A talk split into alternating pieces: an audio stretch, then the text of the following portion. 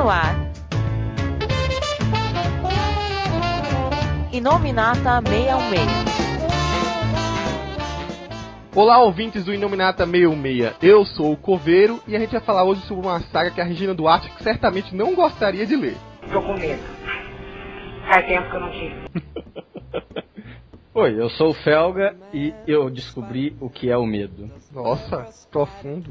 Até parece que é uma saga boa, bonitinha. Justamente. Oi, eu sou o Jefferson e tenho medo, muito medo. É, com essa saga precisa ter medo mesmo.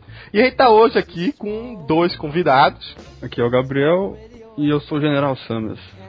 Esse, esse é desse parede do Kim, bota umas frases de contexto nada a ver com o que a gente vai discutir hoje, já que o, o Ciclope não faz É. parte dessa história. Eu sou o Maurício e mitologia nórdica é bom. Só que não. É, né, em alguns casos não, né? Fazendo uma breve apresentação, o Gabriel Vendana já é bem conhecido de quem ouve o podcast da gente, que ele, desde os primeiros podcasts, ficava mandando e-mail, perguntas, tirando dúvidas, né, Gabriel? É, não, pois é, eu não tinha muito, não conhecia muito quadrinho e tava, conheci o site e fui tirando as dúvidas, conhecendo. Aí Desde o começo, era blog ainda, não. Aí depois eu comecei a comprar mais quadrinho e acabou algumas dúvidas. cansou de encher o saco da gente. Ou foi porque ele não recebeu as mariolas que tinham prometido você. Não, isso aí ainda tem que buscar ainda. Tá. Ninguém me entrega, eu tenho que buscar. E o Maurício ele é um podcaster iniciante, né? Pois é, cara, é um projetinho entre amigos que a gente resolveu, que todo mundo juntou suas vontades e tentamos. Colocamos no ar já o primeiro Listem Nerd, né? Que fala um pouquinho sobre o geral da cultura nerd. E minha história com os quadrinhos começou faz pouco tempo também. Eu sou um admirador novo, mas que pouco tempo já, já conhece bastante, já, já buscou aprender mais. Falou. No final do programa ele vai deixar aí os links de quem quiser ouvir os podcasts dele, que a gente vai fazer um, um momentinho jabá pra todo mundo. É. Mas agora a gente vai parar porque a gente tem a nossa tradicional leitura de e-mails. E-mails.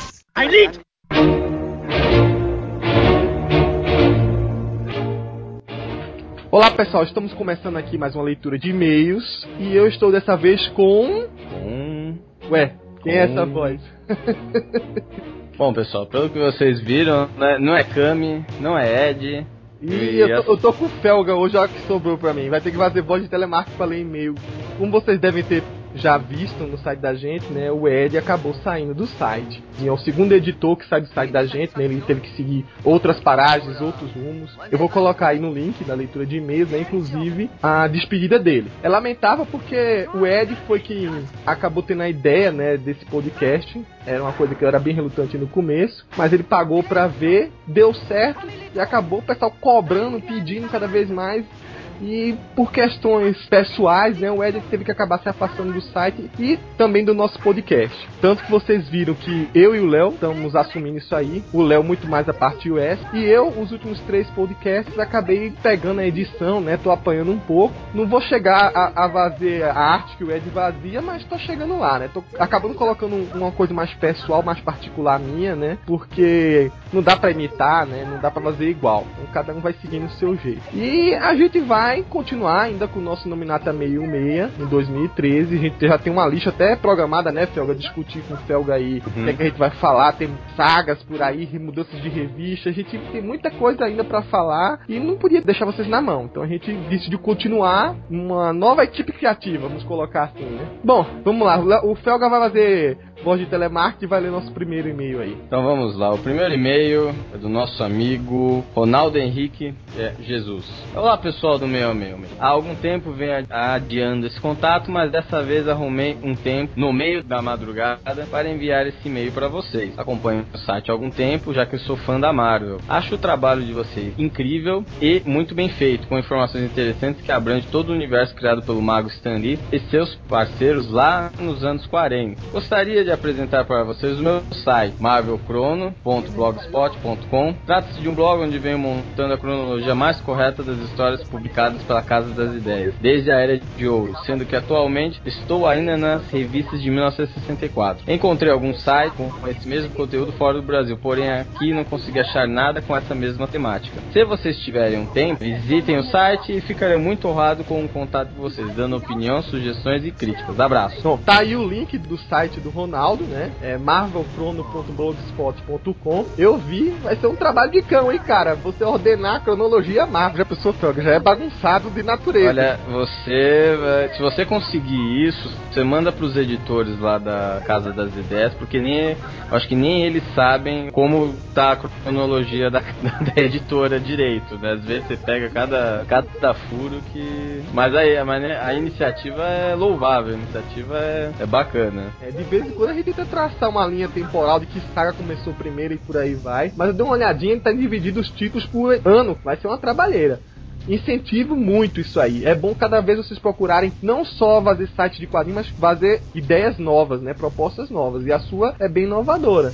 Vou ler agora um outro e-mail, Felga. É do Daniel Urano. Começa assim: Olá, pessoal do Marvel 616. Mais uma vez dou os parabéns pelo site de vocês, pois vocês sempre trazem as notícias antes que todo mundo aqui no Brasil. Mas o que vocês acham da seguinte ideia? Me apareceu de repente. Existem vários heróis que não saberíamos quem venceria uma luta, como Hulk versus Thor, certo? Então eis a minha ideia. Vocês colocariam um programa de votação no site. Seria algo como um quadro pequeno no canto do site com os nomes dos oponentes e mais um botão de empate. Por exemplo, uma luta Hulk versus Thor, você colocaria um Hulk, o um nome Thor e o um nome empate, para o pessoal poder votar. E, e para essa luta não ficar para sempre, a votação seria aberta no início do mês e fechada no final do mesmo. E assim seria o ciclo. Observação: como não sou nenhum colaborador e tal, eu sei que não tenho nenhum direito de ficar dando ideias. Não, tem nada a ver, cara. A sessão de e-mails está aqui para isso. Então, não ficarei desapontado se não aceitar a minha ideia. Observação 2. Eu sei que vocês estão cheios de tarefas, trabalhar, ficar ligado nas notícias, postar notícias no site sites, participar dos eventos da Marvel, etc. E por isso não sei se vocês poderão colocar essa votação. E mais uma vez, não ficarei desapontado se não aceitarem a minha ideia. Ari não contente manda observação 3. Continuem assim, pois vocês são quase que super-heróis por mostrar aos Marvetes as últimas notícias da hora. Abraços, Daniel Uran. Ih, rapaz, o que, é que você acha da ideia, Felga?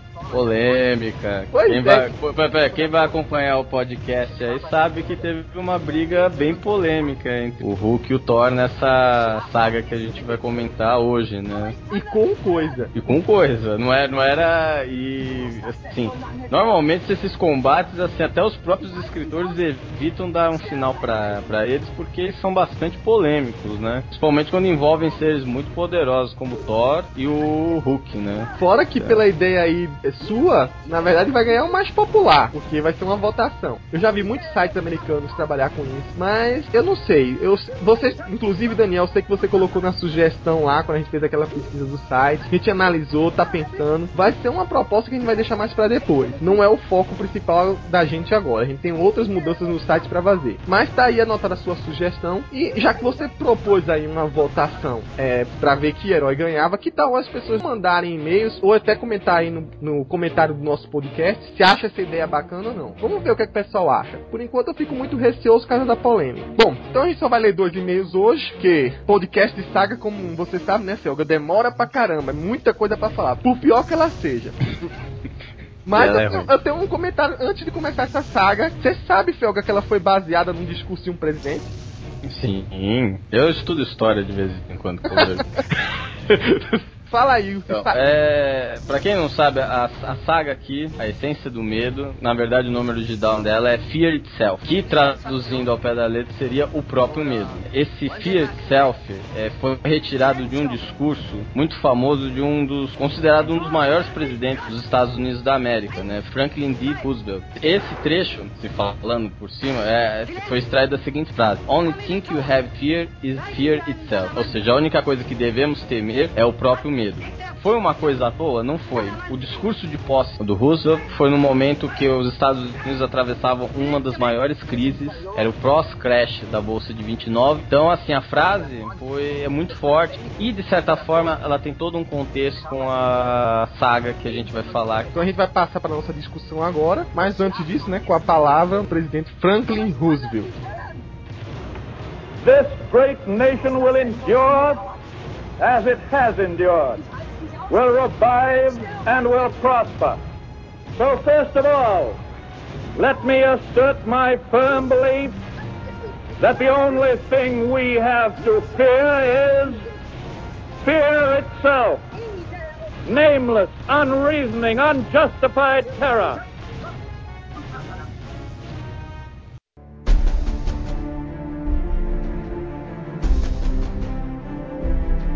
Bom, pessoal, como vocês perceberam, o programa de hoje vai se tratar justamente da essência do medo, que foi a grande, bom, nem tão grande assim, grande em extensão, né?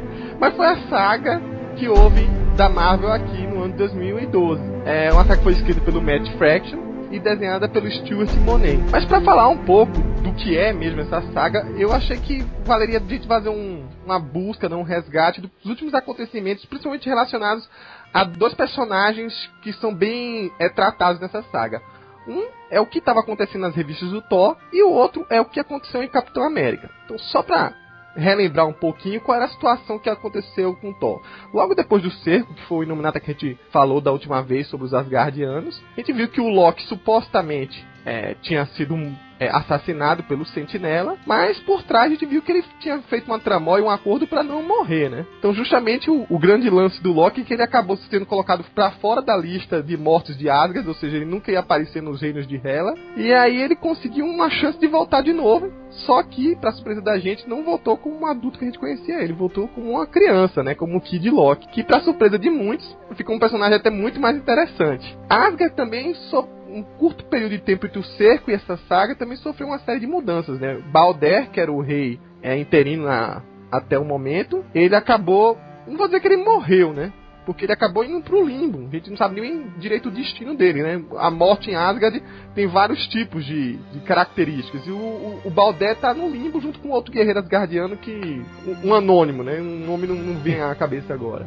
E na última saga também que aconteceu na revista do Thor, houve o retorno de Odin, que vai ter uma peça-chave fundamental também agora nessa saga da Essência do Medo. Por outro lado, na revista do Capitão América, a gente já viu que no cerco o Steve Rogers acabou de voltar à vida. Só que, precisa falar aqui de uma personagem que foi levemente tratada né, no cerco, né, que ela acabou sendo deixada de lado, mas que substituiu o pai dela, que é a Pecado, que depois de um acidente, né, que acabou desfigurando o rosto dela, assumiu o, novo papel, né, como vilã sendo a Caveira Vermelha e essa personagem é também trama-chave dessas histórias. O Kid Lock, ele, ele, ele, começou como um cara, um garoto tipo inocente, sem saber o, do passado dele, e ele vai, eu achei assim que ele vai se surpreendendo, mais aos poucos, aquela esperteza dele tá, tá dentro do ser dele. Então é um moleque esperto com a insidiosidade do, do Loki antigo, mas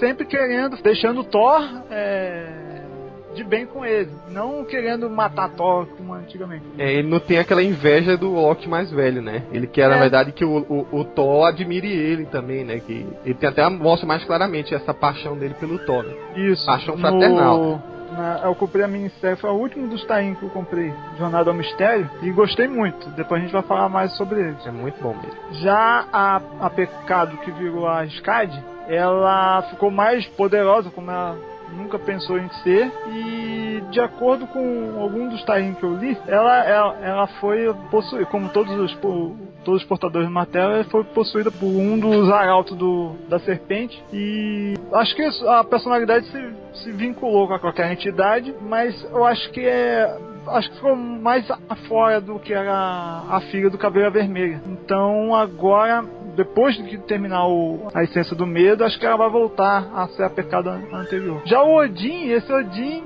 ele, ele é muito mais bárbaro que o anterior, né? Antes de, do Ragnarok. Eu acho que ele tá com muita pouca paciência, parece que tá mais poderoso do que nunca foi, e vamos ver o que ele vai fazer agora. O Gabriel tinha trocado uma ideia comigo. Fala aí, Gabriel, o que é que você conversou anteriormente comigo sobre esse comecinho aí de como é que tava a Asgard? Isso mais ou menos sobre a mitologia, eu tava pesquisando aqui, mais ou menos sobre o Balder. Ele diz, na mitologia diz que ele antecede o começo do Ragnarok pros nórdicos, né? Então, mais ou menos essa morte, ele ida pro limbo, assim, já é um começo de um tempo ruim pro, pros Asgardianos. E logo em seguida tem a questão da serpente, tudo em seguida do, da morte dele ligado ao Ragnarok. E, e mais ou menos manteve mais ou menos essa parte, mais ou menos pela simbologia dá para se ver que se manteve um pouco. Né? O Odin, eu não, não chegava muito a acompanhar ele antes no Thor, né, antes do Ragnarok, mas mais ou menos pelo que eu li depois que o Thor renasceu, essa nova fase, ele tava no, no, no mundo do, dos mortos lá lutando contra o Sutur, né? Então estava impedindo pelo menos essa parte do Ragnarok de acontecer, o Surtur voltar. Aí o, o Thor resolve trazer ele de volta, não estava mais se aguentando o trono. O Odin já voltou bravo já com isso já. Ele queria ficar lá, continuar lá, estava bem mais ou menos morto. Que essa volta do Odin ela ocorre no meio de uma invasão é, dos dos outros planos, né? Uma raça aí que não é bem, bem explicada, um povo meio, tipo, um alienígenas meio vermelhos, assim, que estavam destruindo é, todos os, os é, outros reinos, né? Vamos dizer assim, que são outras dimensões. E fez com que anões, é, elfos e por aí vai, fosse migrando pra a Asgard, que no caso estava dentro da Terra. Então estava tendo uma confusão, na verdade, de empilhamento entre realidade. E foi isso que, digamos assim, forçou o Odin a voltar para derrubar esses caras, né? Essa parte do, do Thor eu não cheguei a acompanhar muito, estava mais focado no, nos, nos, Vingadores e fui passando isso aí. Agora, a filha do, do Caveira Vermelha, ela tentou ali ajudar o, o pai dela a, a, renascer, né? Tava naquela fase do Caveira Vermelha tentar voltar no corpo do Capitão América, deu errado, o Capitão América pediu e ela ficou rancorosa, não sei porquê, né? Por causa com o Capitão América ainda mais. É, além de ter matado o pai, ela ficou do, com o rosto daquele jeito, né? Aí ela buscou tudo que pôde para conseguir e achou essa, esse último recurso que o Cavill tinha tentado e uhum. resolveu usar. Ela se, aí descontrolou de vez depois que ela foi possuída. Né? Se mesclou, mas com uma outra entidade e resolveu buscar a vingança dela. Pois é, cara, eu tava bem perdido nas, nas histórias do, da Marvel em função de eu estar tá colecionando outras coisas, né? Então eu fui na banca para comprar a minha mensal dos Vingadores e comecei a, a colecionar também a, a saga daí, né? E que nem o, o Gabriel falou, a questão da, da mitologia, né? Eu achei interessante, é, apesar de ter dito que não no começo, por causa dessa função da mitologia, né? Até a, a profecia do Thor contra a serpente, de dar nove passos depois cair, né? Tudo como aconteceu ali, mas essa questão do background dos personagens eu tava acompanhando pouco no Capitão América, que, que pouco eu lia sobre ele, tava mais em função do, do Thor, a função do cerco, Asgard depois que do, cerco, como ficou, né? Que eu comecei a buscar algumas revistas mais antigas para poder dar uma olhada e eu achei assim, ó, em função do, do da história, não foi uma história que me, me chamou muita atenção, mas uh, ela tentou ser a grande saga da Marvel para 2012, que eu acho que não, não, conseguiu, mas foi bom no final das contas, porque o, final dela, ela mudou bastante coisa, né, cara? Então, num aspecto geral, assim, eu, eu gostei bastante do, do, do desenvolvimento que foi dado para ela, apesar das vezes eu dizer que não, né? Eu, eu preferi o antigo Loki, mas eu, eu gostei desse novo, né? Eu gostei dessa, desse aspecto novo que foi dado para ele. O, o capitão, com aquela função da, da volta dele, dele não ser mais o Capitão América, né? Dele ser o Steve, eu tava achando meio chato, sabe? Porque se ele tá ali, ele poderia muito bem ser o, Capitão América como sempre foi, né? Então ele tava atuando mais como, como um líder das duas equipes dos Vingadores, né? Até acontecer os fatos que fizeram ele voltar ativa. E o Odin, ele voltou loucão, né? Ele voltou sem, que nem foi falado, sem paciência nenhuma, sem senso, sem, é, como é que eu posso dizer assim, ele não tá nem radical, aí, né, né, pra Terra, ele voltou, é bem radical, exatamente, ele não tava nem aí pra, pra, pra Midgard, então eu vou fazer, vou entrar na minha guerra, vou começar a minha guerra, vou passar por cima de todo mundo, e a Pecado, é, a Marvel tentou transformar ela, né, pra, pra, pra ser a, a, a nova Caveira Vermelha, só que eu acho que depois dessa função toda, dessa saga da essência do medo, ela vai acabar voltando pro, pro ostracismo, né, voltar a ser só mais, mais um personagem que causou causou problemas e depois é derrotado facilmente. Então, o, o Loki é uma, é uma metamorfose ambulante, né? Porque a gente pegou aquela fase quando Thor retornou, os deuses retornaram, ele estava no corpo da Sif, né? Aí era, era um período que a Marvel fez, vamos dizer assim, alguns vilões básicos delas ganharam versões femininas, né? O, o mercenário ganhou uma. teve uma. como é que fala? Uma lei uma mercenária. De, uma mercenária, lei de Bullseye, né?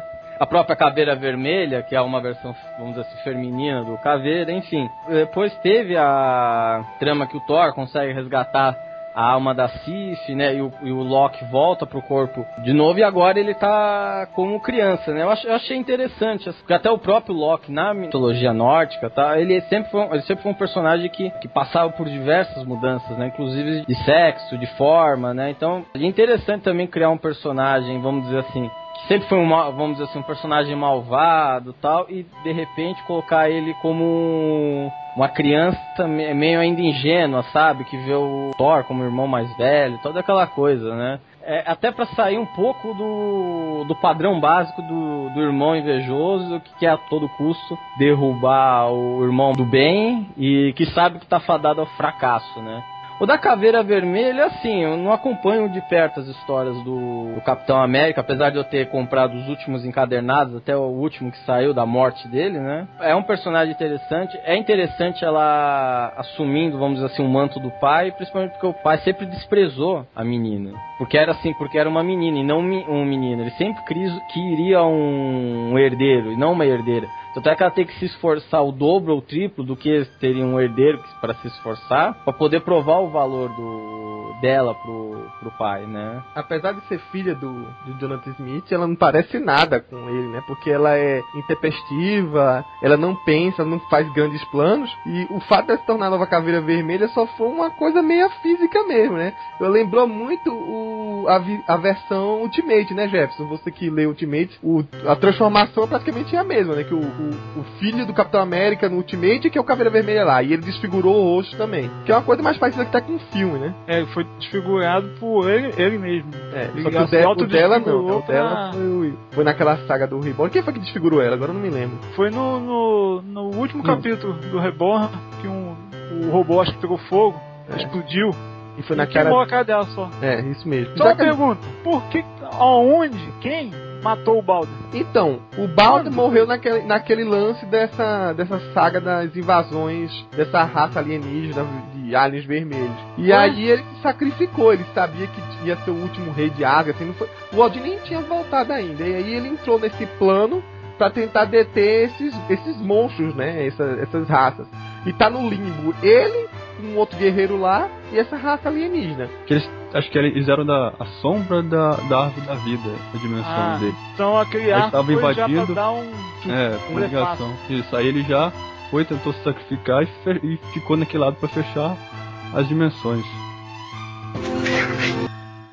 O Jeff tinha comentado nessa saga que a Pecado assume uma nova forma, né? um novo ganho de poder, que é justamente essa busca pelo poder vem do prólogo. É uma revistinha rapidinha que lá nos Estados Unidos foi lançada com o título original de O Livro da Caveira. Que aí ela justamente é o momento que você consegue unir os dois universos, o mitológico do Thor e o do Capitão América. E lembra até um pouco o que a gente viu no filme, né? Só que o, o artefato dessa vez é outro. É um livro em que envolve toda uma, uma coisa meio mística, parece que é feito as páginas com pele de Atlantis. E envolve uma- um, um grupo chamado Sociedade Tule, né? Que eu pensei a princípio que foi só criada para o livro, mas aí eu conversando com o Felga, a gente pesquisou e viu que é baseado até em conceitos verídicos. E é através desse livro, né, da caveira, em que ela consegue a posição exata de onde vai estar o primeiro artefato que ela busca desse poder, né, que é o martelo que vai transformar ela na Skadi, que é a primeira, vamos colocar o nome assim, Arauta, o deus do medo. Então, é, esse negócio da, desse livro é aprofundado, não tá ainda dos agentes da ATA. No final das contas, o livro em si, é, parece que o Jimmy Woo, tipo, ele obtém o livro, mas ele acaba destruindo porque o conhecimento tido do livro poderia mudar os rumos tal. Esse lance, assim, é uma coisa assim, não é muito comum mesmo no, no universo Marvel, nem mesmo Caveira Vermelha, mas assim, em outras é, mídias, tem muito a coisa desse lance do nazismo com o ocultismo. né? tem, esse, é, tem uma ligação muito, muito forte. É, eu vou recomendar aqui uma revista de um, não da distinta concorrência, mas da Dark Horse, que é o Hellboy.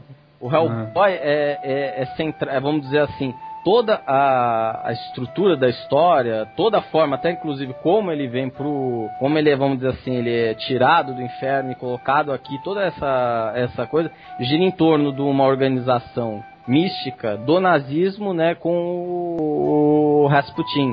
Então, isso é um dos melhores exemplos que mostra assim essa relação de, do ocultismo com o nazismo. Isso acaba acontecendo bastante em outras mídias, filmes, é, tal. Então, acho que assim, eu não lembro de outras histórias, mas essa talvez seja, é, essa pelo menos foi a primeira história que eu vi da Marvel que faz esse link. Aí quando, eu- quando o Cover comentou da Sociedade Tule, eu joguei no, Na na internet e tal, e acabou aparecendo algumas informações, inclusive, que era um grupo que tinha muito destaque no Terceiro Reich. Tinha, inclusive, o, o Hitler era um membro, aparentemente, desse grupo, inclusive tendo uma posição de grão-mestre, uma posição muito forte, né?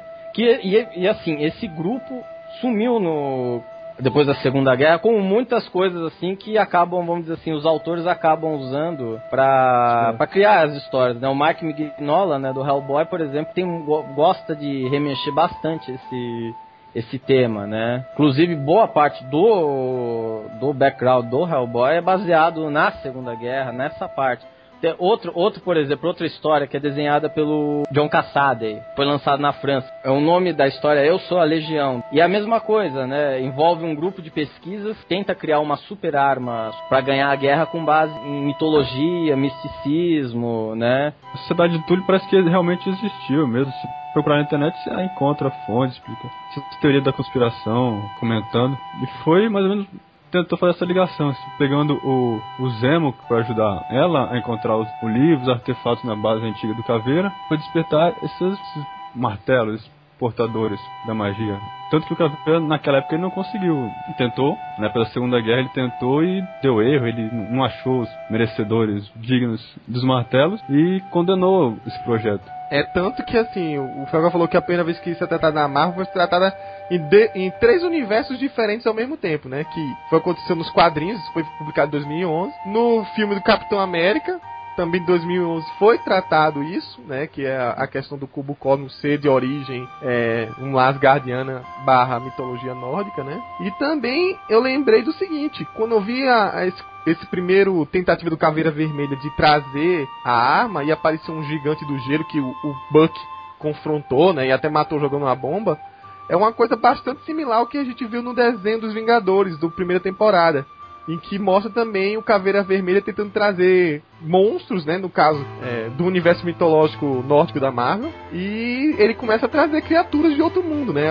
Acontece logo no, no prelúdio do Capitão América, né? O Jonathan Hickman também fez um, um paralelo dos nazistas com o ocultismo e Ultimate Thor, que É saiu verdade. alguns meses antes. Deixa eu ver aqui. É verdade. Mesma coisa também. Querendo ou não, é uma propaganda direta aos filmes, né? É, É. mas a, a Marvel faz isso sempre. É, Não a Marvel, mas a produtora, quando a história tá rolando no, no cinema, eles têm que dar um jeito de dar uma divulgada nos quadrinhos, né? Coincidentemente, o Homem-Aranha voltou a usar o uniforme negro na época do Back in Black no cinema e ele tava usando no Homem-Aranha 3. Então, essas coincidências acontecem, né? Verdade. No Ultimate ele foi em dezembro de 2010 e o, a Essência do Medo começou em junho de 2011. Então já pode ver que foi muito ligado. Lá no Ultimate, o Loki disfarçado de Zemo é, convence os nazistas a fornecer soldados, uma tropa, para invadir Asgard. E aí o, o- a minissérie tratando isso aí mostra a verdadeira origem do Thor Ultimate. Então, começando a introduzir a saga em si, né? Primeira edição é, é- é até curiosa. É, o Felga vai falar isso mais quando eu chamar ele, mas os Estados Unidos estavam vivendo meio que um momento é, é, delicado, né? Já estava vendo conflitos na rua, já, já existia uma tensão é, local, né? O povo já estava assim, meio numa revolta. Já aparece na primeira cena o Steve Rogers, né? O super soldado e a Sharon Carter tentando de- impedir que uma população revoltada assim, se machucasse, mas foi em vão, né? Quem acabou levando uma, uma tijolada na cabeça foi o Steve. E a princípio eles começavam a se questionar, será que isso tem algum efeito, alguma coisa, alguém, um, um grande supervilão por trás disso? E até então não, realmente não tinha nada a ver com a história ainda, mesmo porque a SCAD ainda não tinha tomado é, é, controle do martelo, né? Mas para ela isso mostra ela finalmente chegando num tempo escondido, né, na, na Antártida, e depois de matar um, um grupo de, vamos lá, de velhos nazistas, né, de é, dissidentes, é, dissidentes dos nazistas da época, né, que estavam Os que sobraram. os que sobraram que tentavam proteger a todo custo o martelo, ela consegue finalmente ter posse e aí ela realmente é possuída, né, por uma outra entidade chamada SCAD. E aí ela, digamos, toma toda a consciência de, do que deve fazer. A gente é, só vê que tem uma tensão, o Odin já começa a perceber que alguma coisa tá por vir, é colocado todo um mistério ao redor, e ele decide, olha, a Terra vai ficar perigosa, porque tá surgindo uma grande ameaça aí, mas até então a gente não sabe nem qual é a relação de Odin com isso. Ele decide migrar de Midgard e fundar uma nova Asgard lá no Cosmo, onde não existia nada, né? Ele começa a estar do nada a terra dele. E é então, quando finalmente a Skadi desperta a serpente, que até então a identidade ainda é um segredo, e imediatamente surgem do nada outros sete martelos que caem em diferentes pontos da Terra e dão origem aos respectivos dignos, né? Que seriam os arautos do deus do medo. Cara, eu gostei bastante, né, do, do Fanático, porque é um personagem que, que eu gosto, acho bem legal a história dele e tudo mais. E eu não acompanhava assim muito a revista dos X-Men, mas eu achei que ele tava meio, meio esquecido, meio de lado, né? Então eles acabaram uh, trazendo alguns personagens e ele foi um que eu achei legal, né? Então o, a história, como se desenvolveu em cima dele, dá pra. Naquela. Acho que é a essência do medo especial, não me lembro qual deles. É, na achei- verdade ele aparece É. em várias, né? É, em várias, né? O, o fanático, você não estava acompanhando ele porque ele estava no Thunderbolts. Sim. Ele É, e- foi um dos membros integrantes até, digamos assim, levar um- uma suspensão do Luke Cage, né? Que botou É. ele de castigo, vamos dizer assim, até caiu o bendito martelo praticamente na cabeça dele. No momento que eu vi, né, no- na- quando ele pega o martelo, eu já vi que, que ia ter um destaque legal e achei bem legal. Até na, na própria saga, quando a partir da edição 3 ou 4 eles começam a fazer, né, um, um- no final ali sempre um relatório sobre os dignos, né. Até olhando aqui agora o Kurt, o destruidor de pedra, né. Então ele fala um pouquinho do, do background dele, que ele já foi vilão, que ele chegou inclusive a ser X-Men e hoje ele tá aí com, o- com, com o martelo. Eu gosto do personagem, cara. Eu tenho até uma revista da época da Abril ali, é Grandes Heróis Marvel, que é o, uma saga só dele que eu comprei, porque eu gosto inclusive dele. E achei bem legal o jeito que ele foi explorado agora na, na essência do medo, né? E vale ressaltar o que aconteceu com ele, se você acompanhou o X-Men, né? Depois de se transformar o- no, no arauto, digamos assim, do Deus do Medo, ele acabou perdendo a força fanática, né? A força Sim, é, ele virou dele. vulnerável. Colossus roubou o poder do fanático e ele é o novo fanático agora. Essas coisas que acontecem, essas transformações dos personagens. Então, deixa eu ver, um personagem, cara, foi o Coisa. Coisa virou o... É Angry o destruidor de alma. Eu achei, eu achei, achei interessante a parte do time dele, que é que tá relacionada quando o Quarteto Fantástico ganhou os poderes, né? E achei interessante o que ele, de certa forma, assim, isso acho que já foi tratado em outras histórias, e tal, mas ele sempre carrega um certo rancor, uma certa inveja dos outros, né? Tanto é que nessa história, ele ataca os, outros- os três membros, ele acorda desesperado, tal, aí a a A Sully Sul. vai lá, tenta consolar, ajudar tal. E assim, o que eu achei interessante é que durante a transformação, né? A transformação foi na rua, acho que naquela, na rua Yance, né? Que é a rua que... Que é a rua que ele era o, o valentão do bairro lá. Exatamente, aí ele arrasa a rua Yance. A revista né? do, do Quarteto Fantástico, no caso era a Fundação Futuro, não, não teve ligação direta com a saga. Aí eles criaram um único especial que mostra o momento que o, o coisa se transforma e o que o Felgor falou, né? Todo momento você não fica em dúvida. É uma entidade que tá possuindo ou ela só tá amplificando aquele rancor que ele guardava? Então fica realmente meio dúbio. Depois que ele volta, porque ele volta, né? O coisa, ele fica muito, muito mal por pelo que ele ter feito, né? Ele acaba o quê? Ele é responsável não só por causa de destruição na cidade, mas por derrubar a Torre dos Vingadores. Então ele, ele o, Angri foi um dos arautos, o arauto do Deus do Medo que mais causou problemas. A Titânia virou Skin, a destruidora de homens, e o Homem Sorvente, o Crusher Crew, virou o Great o destruidor da coragem. E a missão deles, cada um pegou um martelo, ela pegou primeiro, levou ele pra pegar o outro, como se fosse um casal mesmo, e foi atacar Dubai, que é já pra destruir mais a economia do planeta e botar mais. É o que mais dá terror hoje, é mexer no dinheiro dos outros. Aí. Quem foi escalado pra combater os dois foi o arqui-inimigo, ou um inimigo antigo do Homem do Sorvente, que é o Hank Pym. Só que Hank Pym tá usando mais a identidade dele como gigante e também é professor da Academia de Vingadores. O que acontece? Acaba toda a Academia de Vingadores tendo que lidar com o casal dos martelos. Tava o Requipim com os professores, é, eles foram deter eles em Dubai e apanharam feio, né? Então entrou a equipe a, prim a primeiro pra ajudar em Nova York, mas depois pra deter esses monstros que estavam invadindo, inclusive, a mansão do infinito, né? E os garotos quase que batem as botas pra deter os dois. O engraçado é, que- é que a, a, a Titânia consegue o martelo primeiro, né? Isso. E aí o Christian fica, pô, não consegui levantar, quem queria era eu. Aí depois que ela é possuída e fala assim, olha, o seu tá em outro canto, eu não sei nem onde ela foram pegar isso aí. Aí foram catar o martelo outro canto. É, vou, vou falar sobre o, o Atomo, que acabou virando, né, COD, Quebrador de Oceanos. Ele quase teve de fora da, da saga principal, né, mas teve mais destaque ali no, no Tai, que teve as profundezas.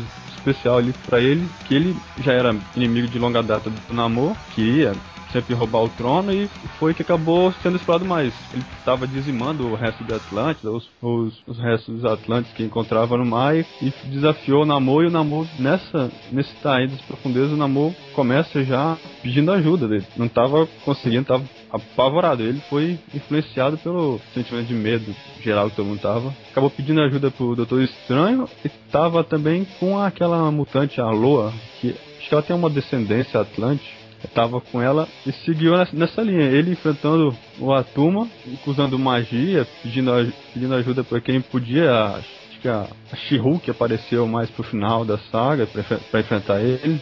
É a, a She-Hulk, filha do, do Hulk, vale ressaltar, né? Que agora é, tem, a, a, tem... a, a She-Hulk selvagem. É, né? Agora tem é três mulheres Hulk, né? Tem a, a original, que é a prima, a vermelha, que é a Betty Ross, e essa que aparece na saga, é uma filha do Hulk de realidade alternativa. Não A queiram Liga? saber, É, né? Não queiram É, tentar ela- adivinhar. E ela, ela, eu esqueci de quem que ela é filha. A mãe dela. A mãe dela é a Tundra. Isso. É um, é um rolo do futuro. É um rolo que vai acontecer porque ainda não aconteceu, enfim, não vale a pena entender. E, e nas histórias do Hulk Vermelho ficou a deixa que pode ser filha do Hulk Vermelho e não do Hulk Verde. Nossa, eu nossa, não vi é. isso, eu não vi isso ainda. No começo Vamos pular, vamos, vamos pular essa parte. Eu lembrei agora que o Jeff falou, tem mesmo esse lance aí. O General Ross dando, furando o olho do banner, olha só. O Hulk, assim, era outro personagem que eu tava bem desligado das histórias e voltou no Brasil, inclusive, né? Por que não começar por aqui a destruição, né? É, Tava de férias. Tava de né? férias, Na, na na floresta. lagoa. curtindo. É perto de uma favela.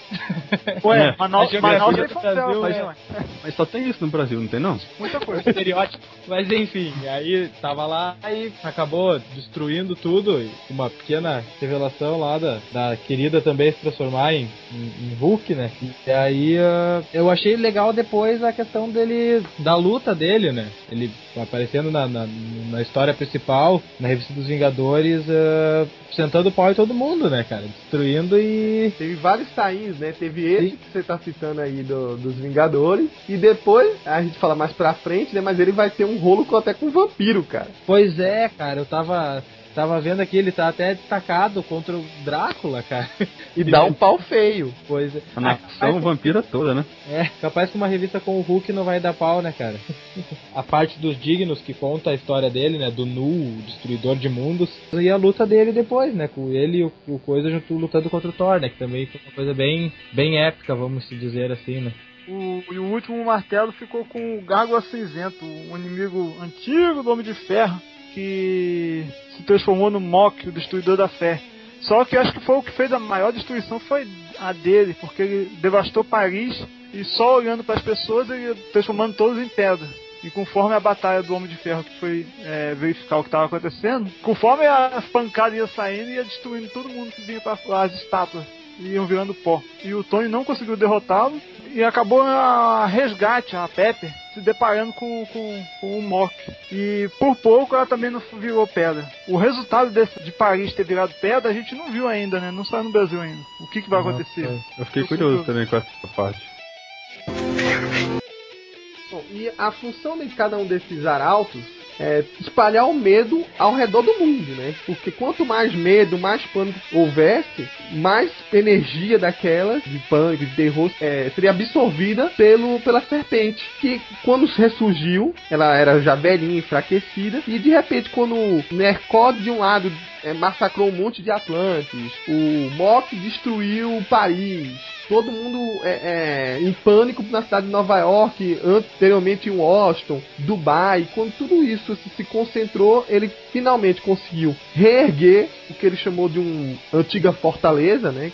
Que até então também era desconhecida pra gente, e voltou a ser mais jovem. E a gente finalmente viu uma relação dele com Thor, que explica que na verdade a serpente é de fato a serpente de Midgard. E existia já uma profecia antiga relacionada a um confronto dela com Thor, em que ao Thor matá-la, ele também acabaria morrendo, né? daria nove passos para trás e tombaria também. O que a gente não sabia é que essa serpente de Midgard era na verdade o tio de Thor, um personagem que não existe tanto na mitologia quanto também nunca existiu até então no universo Marvel, que era o Culo, né? É, o Tain que explica melhor isso, infelizmente só vem no final, que a gente acaba a minissérie e continua tão perdido quanto. Quem acompanhou a revista do Homem de Ferro e Thor desse mês de dezembro, a edição finalmente traz a relação de Odin, quando era jovem, e do Ku, que era jovem também. Como é que ele se corrompeu, né? Como é que primeiro ele, ele era o original pai de todos. E como é que Odin, junto com os irmãos mais novos dele, né? O Vili e o Vi,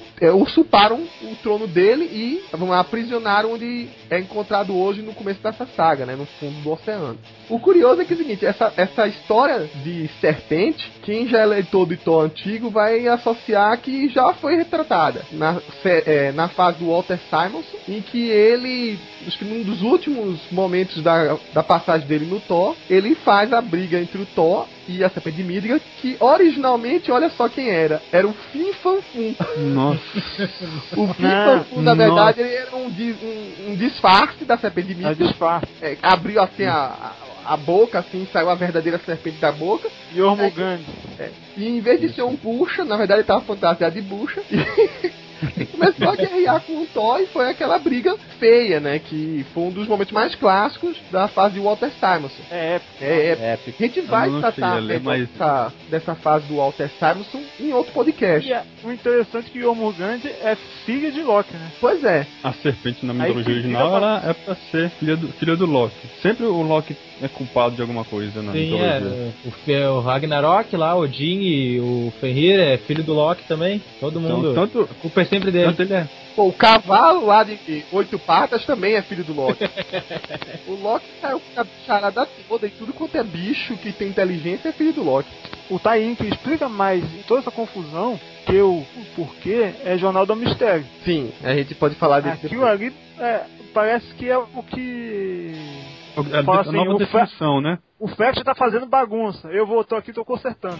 é, o Tyrion Gillan justamente faz isso. foi um dos últimos tains envolvidos, né, que eu li. Saiu nove edições é, completas dessa, desse arco em Avante Vingadores, no mês de novembro. O, todo bagunça, todo o buraco que tinha, que eu não entendia, essa, essa jornada do mistério explica. Até a motivação do Deus do Medo fica melhor retratada aí. Então ela com esse time também que ocorre em, na revista do Thor, é que são os fundamentais pra você pelo menos ver uma razão do vilão existir. para não ser um clichê qualquer, né? De ó, oh, o vilão mal que ressurge e quer destruir o mundo. Eu tava conversando anteriormente de gravar esse podcast com o Felga e ele falou que o curioso dessa saga era o paralelo da situação que os Estados Unidos vivia na época e com o que é mostrado na saga.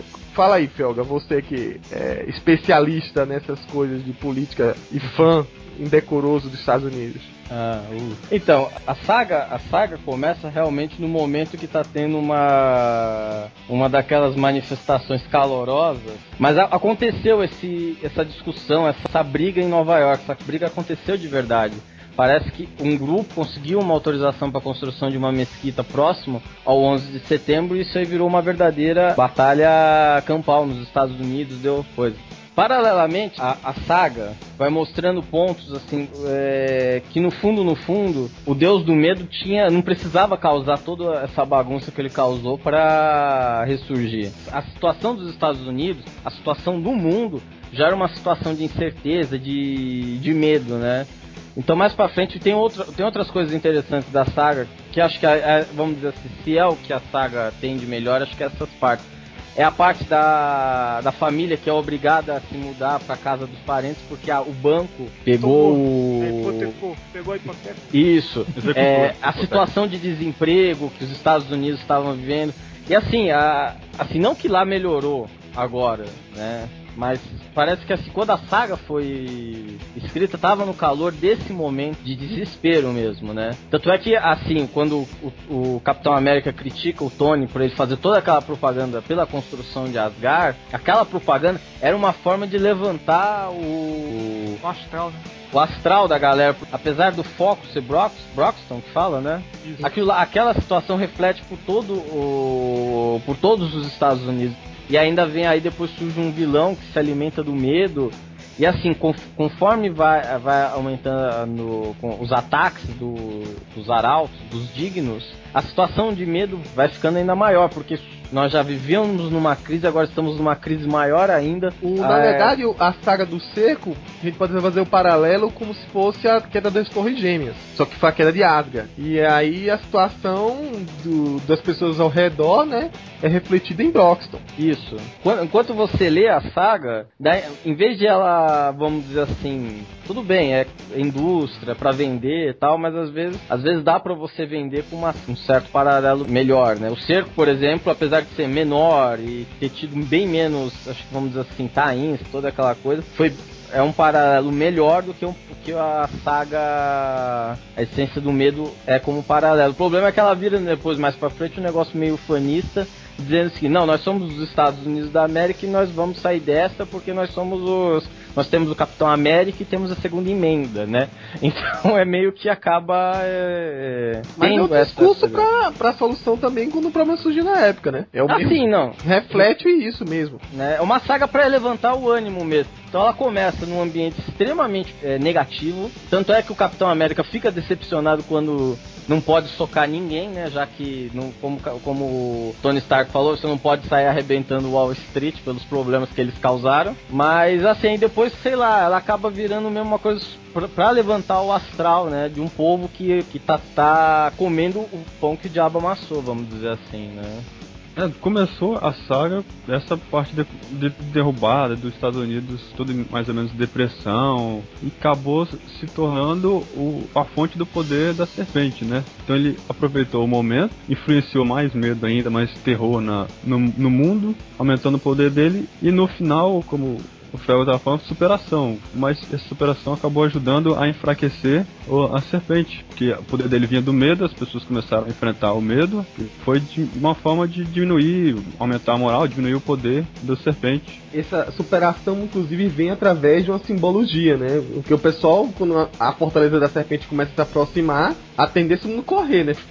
Que pariu, lá vem aquele castelo do cacete, vai matar todo mundo e corre. Só quem fica é o Capitão América. Então a simbologia dele, assim, olha, eu fico e o pessoal com remorso, porra, deixei o cara lá, tal, não sei o que tal. Vou voltar, vou voltar. Então isso aí é que é, é também aquele, aquele clima que eles querem colocar nos Estados Unidos. Olha, a gente pode superar, só basta você acreditar no símbolo e por aí vai. É o jeito norte-americano de resolver as coisas na bala e na. Porrada. E conversa depois.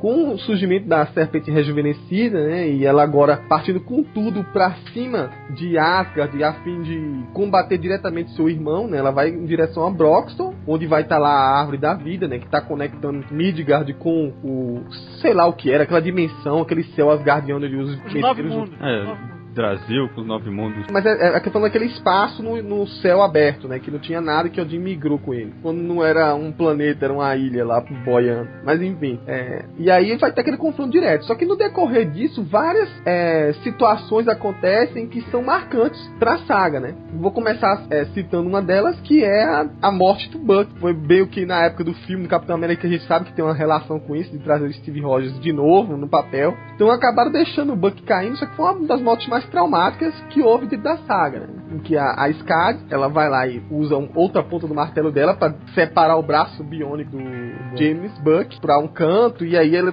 meio que perfura o peito dele, eletrocuta ele e morre, né? E isso aí é uma das motivações, assim, para deixar o Steve, assim, jogar da maneira mais drástica que puder, né? Ele vamos pegar pesado agora. Ele volta a usar o manto do Capitão América antigo e volta para ferrar. Mas é só um dos momentos, né, da saga. Eu achei que foi um método mais rápido de se livrar do Buck e trazer o Steve de volta pro Capitão América. Porque eles estavam enfrentando o Skyd como se estivessem enfrentando qualquer outro inimigo. E ela, porque o pai dela morreu há pouco tempo, o cabelo vermelho, quis é, dar uma dor pro Steve Rogers na mesma moeda. Tirar um pedaço dele, da vida dele, da história dele. Quem conhece Capitão América sabe que a grande parte da cronologia dele foi pensando na, na morte do Buck lá no final da Segunda Guerra Mundial. E matou o Buck ali, deixando consternada a viúva, os Vingadores e dando mais um motivo, mais uma força pro Capitão América resistir. É, na verdade ela fica, chega a se gabar, né? Diz que matou um Capitão América e quer matar dois ainda naquele mesmo dia, né?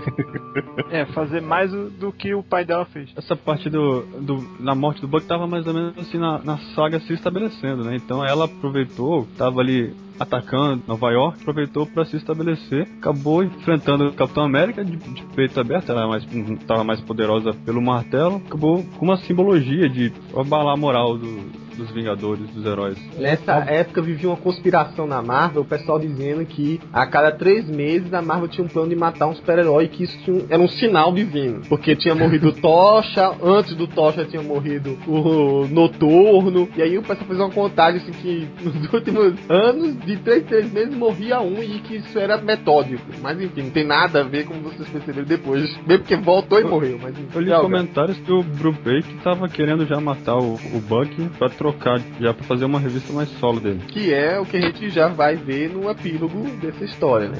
Essa morte do Buck é uma morte entre aspas. É, pra variar, né?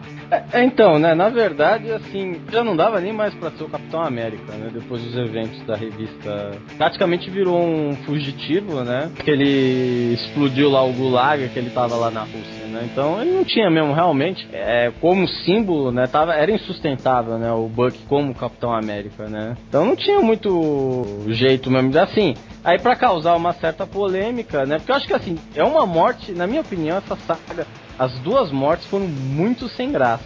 Anticlimáticas, não teve nenhum impacto. Diferentemente, por exemplo, você pega, até mesmo, por exemplo, pegando um personagem que não tem o mesmo apelo, que é o Capitão América. Mas, por exemplo, você pega na saga anterior, a- as duas, a- vamos dizer assim, as duas grandes mortes na- no cerco, né? Que foi o Ares e o Sentinela, foram muito E o Loki também, retratados. Hã? E o Loki. Foram muito melhores. Sim, sim. Né? Essas duas, as duas mortes que teve nessa saga, pelo amor de Deus. né? Tem um fator Nossa, crucial aí, né? Um é o Bendis que escreve. Não É, querendo é, é, pagar é- muito pau, mas é. O fator Bendis é, é blockbuster, cara. Terminei de ler o, a- o especial que a Panini lançou, muito bom por sinal, né? Do, desenhado pelo Gabriel Bá e roteirizado pelo Frex, que é uma das séries autorais dele, que é o Casanova. E aí você compara com as coisas que ele faz na Marvel, mas ele não consegue lidar bem com muito controle editorial. Se tem muito controle editorial, parece que ele meio que larga a coisa e faz meio que no piloto automático. Você lê as duas histórias, Essência do Medo e Casanova, você fala, não é o mesmo escritor. Assim como quando você lê Homem de Ferro, o dele, e X-Men. X-Men, é a mesma coisa. Aí você, o, o Gillan também caminha mais ou menos por esse caminho, o, o autor do Journey into the Mystery, né? Aí você. Aí é até estranho você eu chegar a indicar um material autoral de um cara que não consegue escrever uma coisa simples de uma forma boa, diferente do Bendis que consegue. O Bendis mantém um padrão de qualidade. Isso, é. Apesar que assim, o Bendis, quando ele erra, ele erra pra cacete. Vazão secreta é a prova viva de que quando ele erra, ele erra mesmo. Mas. O Falar. Bendis tem mais liberdade que ele tá mais ou menos gerenciando os Vingadores, todo o principal universo da Marvel ele tá gerenciando. Então ele tem mais liberdade. De, eu quero isso, eu quero fazer aquilo. Aí o Fred eu acho que já tem mais, já mais preso ao que é pedido pela editora. É, eu acho então que é esse que é o ponto mesmo. Porque o, o Bendis parece que ele tem o poder de comandar a parada. Vocês vão fazer do jeito que eu tô fazendo aqui. Vocês me seguem. Já o Fraction não, não teve esse, Não, mas essa o, mão. Ele o tem Ben- que escrever a saga pros outros escrever o Taim, comandar essa galera toda ao mesmo tempo, mas ele se perdeu. Não é pra todo mundo, não é qualquer um consegue. É, nem é qualquer um um consegue grupo. ser o Bendis. O, é, o ruim é que você tem um cara que é ganhador do Eisner, né? E mesmo assim é tão instável. O que eu noto é o seguinte: o Brubaker, ele escreveu o prólogo. E originalmente ele era pra ser co-escritor dessa saga. Aí de repente você vê que o Brubaker falou assim: hum, véi, saída pela direita e sumiu. Aí deixou tudo na mão do Fraction. E aí você sabe, né? Algumas histórias do Fraction, principalmente o que ele anda escrevendo em Thor, não é do agrado muito do pessoal, não. É como fizeram a comparação do Gillen, né? O Gillen não tá agradando tanto quanto o X-Men. Mas quem leu essa jornada ao mistério, que saiu em Avante Vingadores, vê um negócio fenomenal. É, então, mas assim, mas o Jefferson, o Bendis conquistou o direito dele. O Bendis começou assim, co- começou mais ou menos do mesmo jeito que todos os outros escritores. Só que aí ele, ele, é, uma, ele é uma boa máquina de fazer hits e hits de qualidade, né? E então, ele, se ele hoje pode dar as cartas, fazer o que ele bem entender, escolher quais títulos ele pode, escolher quais personagens, ele conquistou esse direito, né?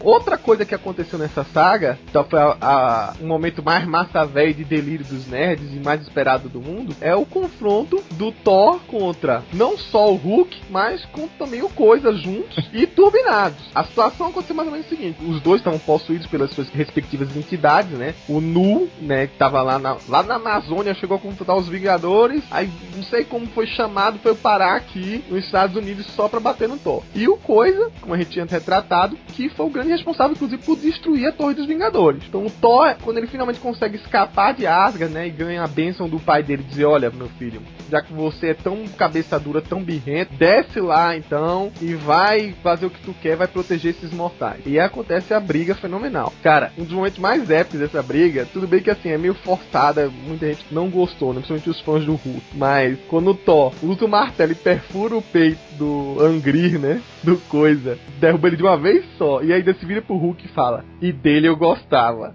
Cara, até eu ri nessa história. A saga é uma porcaria, mas esse, esse clichêzinho foi muito bem bolado pelo Fred. Quando, quando essa saga saiu, o filme do Thor tava em. Foi entre os dois, né? Começou, foi oito meses, pegou os dois filmes. Então, porque é o seguinte, uma, uma das coisas mais corriqueiras que aconteceu nessa saga é o Thor sendo teletransportado e caindo por um buraco em algum lugar, coisa que aconteceu tipo no filme, né? É, e com certeza foi influenciado. Toda hora era, o- era o Thor caindo num portal tal. E as falas do Thor não, eram, não era aquele Thor meio Digot, não. Não era meio um Thor meio. até mais assim, em termos de linguajar, até mais relaxado. Meio desleixado no jeito de falar até. Isso aí é culpa do Straczynski. Depois que ressuscitou, ele acabou de falar aquele jeito empo- empolado dele. E, E tá falando mais. escroto. Todos os guardianos estão falando. Essas coisas dos portais ficam escroto, né? Porque o Thor É. fica puto certa hora assim, pô, só fazem me jogar pra lá e pra cá, caceta. É, entendeu? Tipo, e é uma coisa até corriqueira. Todo mundo é jogado de lá pra cá com esses portais. É o Capitão América, o Thor, próprios dignos. E aí você vê, a- aí você começa a ver a qualidade da, da- dessa coisa aí, né? E aí voltando, falando agora da, da briga, né? Acho que é um, é um dos melhores momentos da saga. Que é, eu achava até que acho que era até melhor. O Thor devia ter morrido a- a- nesse momento do que matando a serpente. Não, mas de quem ia dar conta da serpente? Ah, não sei, o Capitão América. Não, aí já fica Não, muito quem ia dar conta da serpente eram os Power Rangers, Vingadores lá com aquelas armas. é, Mas aí, Foi muito útil, o né? arco, E a regra, cara, a, a profecia, não tinha como. Pô, Então. mas é, é a, a tecnologia mística Stark, né? Tipo, o, o arco era tipo movido com um repulsor, não sei o que, banhado em lá na, pelos anões, não sei da onde. Porra, é, podiam dar conta da serpente. todinho. É, então, podia, esses podiam dar conta da serpente. Era melhor o Thor ter morrido contra o Coisa e o Aí fugia completamente da proposta, Belga, aí também é demais.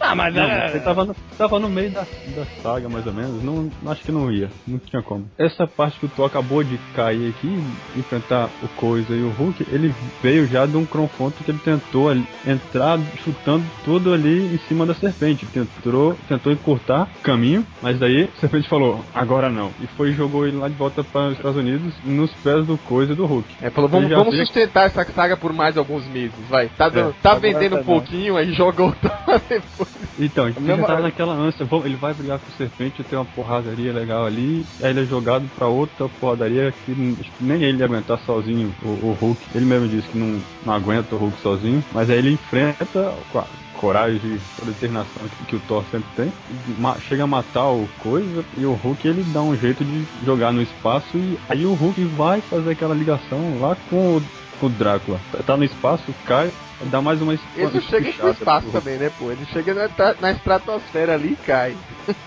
o engraçado, viu? Agora contando uma coisa bem particular. É, pra quem não sabe, o Matt Fraction veio aqui no Brasil, participou do FIC em 2011. Coincidiu justamente, né? Era novembro daquela época, ser o final da saga e o pessoal tava alucinado, revoltado, porque o, o Hulk tinha apanhado desse jeito do Thor. Como é que o Thor, né, conseguiu deter o Coisa e o Hulk turbinado, mas com as... Detalhe, né? O Thor, o Thor já tinha apanhado pra cacete de todo mundo nessa saga. Até do Quando pai, fica- até do pai. Apanhou do pai, ficou pra cima e pra baixo, completamente destruído. Ó, gente, mas choveu de pergunta aqui, de pessoal querendo acabar com o meu Mad Fraction ao vivo, assim, sabe? A uma distância de metros. Mas o cara é muito gente boa. Apesar de ele fazer essas cagadas, dizer, ele é simpático pra caramba. Quem, inclusive, viu o vídeo do site em que eu gravei ele fazendo uma palestra junto com o Sebuski, o Deodato, o Will Conrad e a esposa dele, a Kelly Sue, pode ver que ele leva tudo na boa. Mas o pessoal avancalhou, porque o pessoal tava assim, tava praticamente redu- reduzindo ele a zero. Quando tinha uns que exaltavam, né? Os fãs de top estavam exaltando ele na época também. Eu confesso que eu sou mais fã do Thor do que do Hulk e eu achei a briga. é, foi no meio da saga, o Hulk não morreu, só foi, levou uma porrada e caiu em pé. Ai, não, cara, não chegou a sofrer. Onde os fãs do Hulk vão admitir que o Hulk sangra? Imagina levar uma porrada que vai lá pro espaço sideral. É, mas o Hulk também não tem poder de, de esponja também. Ele, tem- ele não é irremovível. Levou uma porrada equivalente a, E a força dele. A física, ele levou uma porrada. Poxa. Se pegar de surpresa não? o que ele vai apanhar. Ele só vai se tornar hiper poderoso à medida que ele vai ficando cada vez mais raivoso. Mas tem várias maneiras de derrotar o Hulk e foi assim que várias vezes ele perdeu umas brigas, né? É, É, mas aquela é- disputinha entre Thor e Hulk, né? De um lado e do outro, que os fãs é, nunca chegam a um consenso, mas sempre querem ver, querem tirar, ter a revanche final. É que não tem, né, mesmo, né? Na verdade, a maior parte das brigas acaba num, acaba tendo um elemento externo que interrompe a briga dos dois, né? Tipo, não é uma coisa que vai até as últimas consequências. Nesse caso, o pessoal reclamou porque não teve um final definitivo. Se bem que, olhando a saga do jeito que foi feita, com o Hulk turbinado, cara, e o Thor conseguiu colocar em outro continente, sei lá, pra mim, favoreceu o Thor, eu acho. Mas é a saga do Thor também, né? Mesmo sendo o Hulk, ele é a saga do Thor. E aí o Thor, claro, vale ressaltar, né? Se esgotou completamente, que tinha que dizer, pô, não derrotei tão fácil assim, né? Pra ninguém sair rasgando revista depois. E aí o Thor cai enfraquecido e é quando o Capitão América se junta com os outros heróis e sai carregando o Thor pra ser levado lá pra árvore da vida e clamando por Odin, Odin, toma teu filho de novo, recupera e tal. E ainda mais, sai apontando o dedo pro Odin, né? Dando uma bronca no velho lá. O Odin fala assim, sai pentelho, dá um peteleco aqui no Capitão América. Abre um portal e joga o Capitão América. O Capitão América com o dedo em assim, seu filho da. Capitão, a gente já não tá mais na frente dele. Pois é. Pô, vai apontar pro pai de todos, caramba. Não, eu já vi lutas melhores e terminar melhores também. A melhor coisa durante a luta foi o serpente quebrando o escudo do capitão. Posso ver como foi boa a luta. É, você preferiu ver outra parte. O único cara que quebrou o escudo do Capitão América. É, teve aqueles momentos meio eufóricos da luta, né? Mas quando se encerrou, né? e a- as resoluções foi colocar o Hulk em outro- outra revista especial pra bater no vampiro. Essa aí é praticamente um caça-níquel. Não aconselho comprar. O- Onde isso é um caça-níquel, pô? Isso aí é É o totalmente Hulk uma coisa dando que é porrada. nojenta, cara. Mas vende, Cara, cara. foi por causa da, da onda de vampiro. Eles estavam vi- eles estavam fugindo de outro Eu- eu- eu utopia e tomaram o Hulk dentro de cara na frente. Eu, eu gostei da porrada do Drácula ali. O Drácula quase se tornou o herói da história. Ele é o herói. Não, se só não é o Drácula porque surge um novo personagem chamado Raizo Kodo, que não é muito bem apresentado aí, mas é, quem comprou É. o Marvel Terror tá até simpatiza com a história solo dele. Dizem que ele vai É. evoluir pra frente, né? Vai fazer uma ligação com os X-Men mais pra frente. Eu, tá indo, tá aí. Pois é.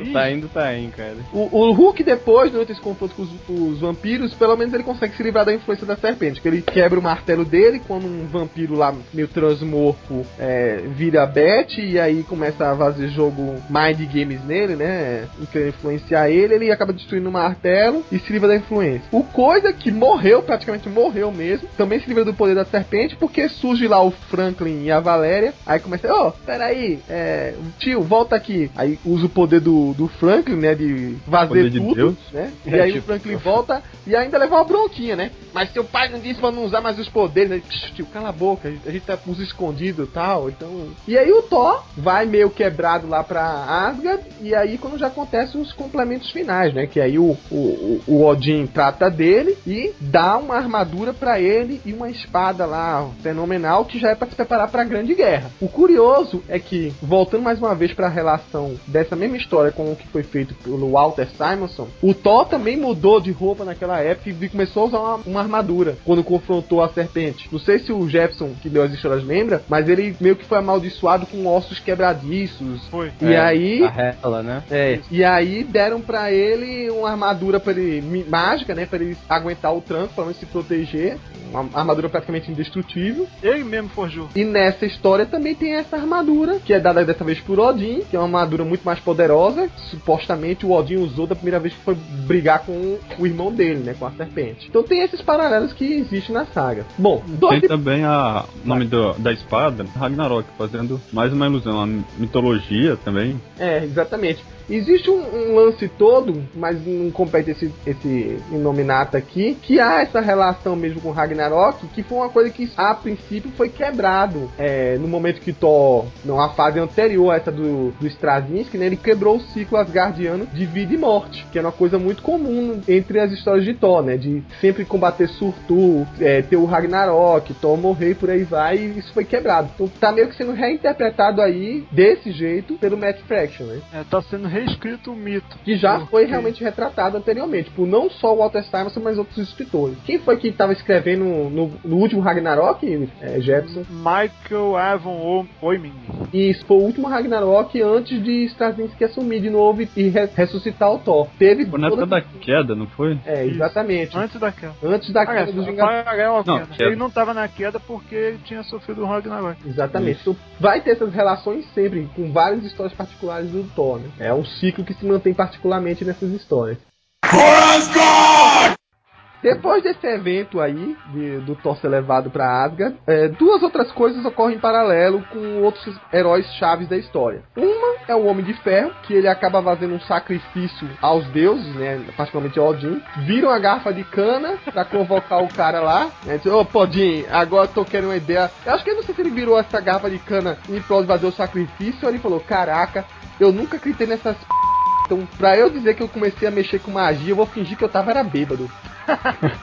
Aí ele virou a canção, pelo menos qualquer desculpa de que eu bebi. Aí virou, pá, sei lá o que era, um uísque, alguma coisa assim de uma vez só, e convoca o Odin e faz uma negociação com o Odin. Diz assim: olha, me dá um. Eu sou um cara especialista em armas, fiz armas minha vida toda. Então me dá uma chance de construir armas que, com a, a sua magia, que dê pra fazer uma frente pro, pro teu irmão aí, pra serpente, e assim você não precisa tornar a Terra um campo de batalha. Deixa a gente se proteger, pelo menos antes. E isso é, é mostrado na segunda parte, né, da revista do Homem de Ferro com a saga. E por outro lado, o Steve Rogers, quando não conseguiu o apoio de Odin, né, disse, bom, vou defender do meu jeito. Aí ele pegou a arma, se juntou com a milícia lá, quando a fortaleza vinha vindo, ele apelou pra segunda emenda. Então, falando sobre esses dois pontos, vou passar pro Felga falar aí sobre. Começa aí, Felga, você dá a sua explicação. O que é essa atitude do Capitão América aí? Bom, é a, a famosa segunda emenda da Constituição Americana. É um, talvez um dos pontos mais polêmicos que tem nos Estados Unidos em termos de inter- interpretação de uma é, norma, né? Porque essa segunda emenda é, cria-se aquela situação que aparece naquele filme Tiros em Columbine. Aí o texto da segunda emenda é o seguinte, tradução livre do português, Sendo necessária a segurança de um Estado livre, a existência de uma milícia bem organizada, o direito do povo de possuir os armas não poderá ser impedido. Com base nisso, aí surgem duas interpretações. Assim, aquela que é uma interpretação como, se fala, histórica, ah, uma interpretação histórica dizendo, olha, quando essa segunda emenda foi promulgada, os Estados Unidos não tinha uma, vamos dizer assim, um exército forte, não tinha condições de se proteger contra ameaças externas. Então, para poder combater isso, então fala falava que poderia todos ter armas, né? Então, vamos dizer assim, essa é a primeira interpretação. E aí, tipo, hoje pode ser criadas restrições. A outra interpretação é aquela que é radical, que permite que você vá na loja de conveniência e compre um rifle, né? Não, é, é um direito sagrado e absoluto dos cidadãos poder se defender, né? Inclusive. Isso é o grande problema hoje de,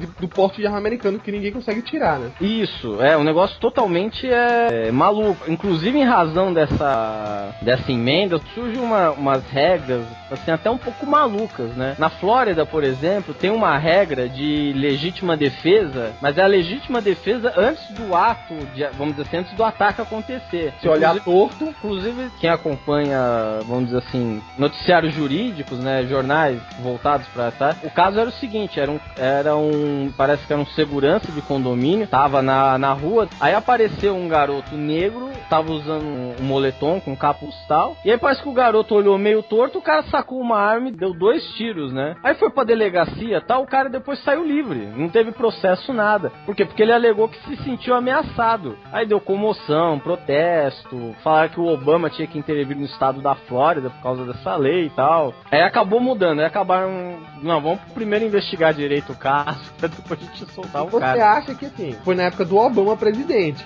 Obama, Obama não é nenhum republicano, não é tão radical. Porque de repente associar isso na saga, que fizeram questão inclusive de ressaltar nos Estados Unidos, ó, Capitão América apela pra segunda emenda. Tu acha que isso foi relacionado com o que? Essa ideia de o Fraction colocar isso no meio da saga do nada? Acho que foi para fazer mais, mais ou menos o que ele fez no quando o Thor e o Coisa e o Hulk saíram no pau. Vamos dizer assim, jogar um fato, chocar, repercutir, pra ver se a saga ganhava um pouco mais de destaque. Tem foi um negócio pra... fato. É, ele queria criar alguma coisa pra poder, tipo, dar repercussão, porque a saga em si não tem repercussão nenhuma mesmo, né? Então, aí ele fez esse negócio e tal. E normalmente, quando você mexe nesse tema da, da segunda emenda, é, é um negócio que dá polêmica, é, porque, tipo, aconteceu lá o, agora o assassinato lá, do, lá em Nova York, mais uma daquelas mortes lá que eles falam que é caso isolado, né? Isolado que acontece uma vez por mês, né? E.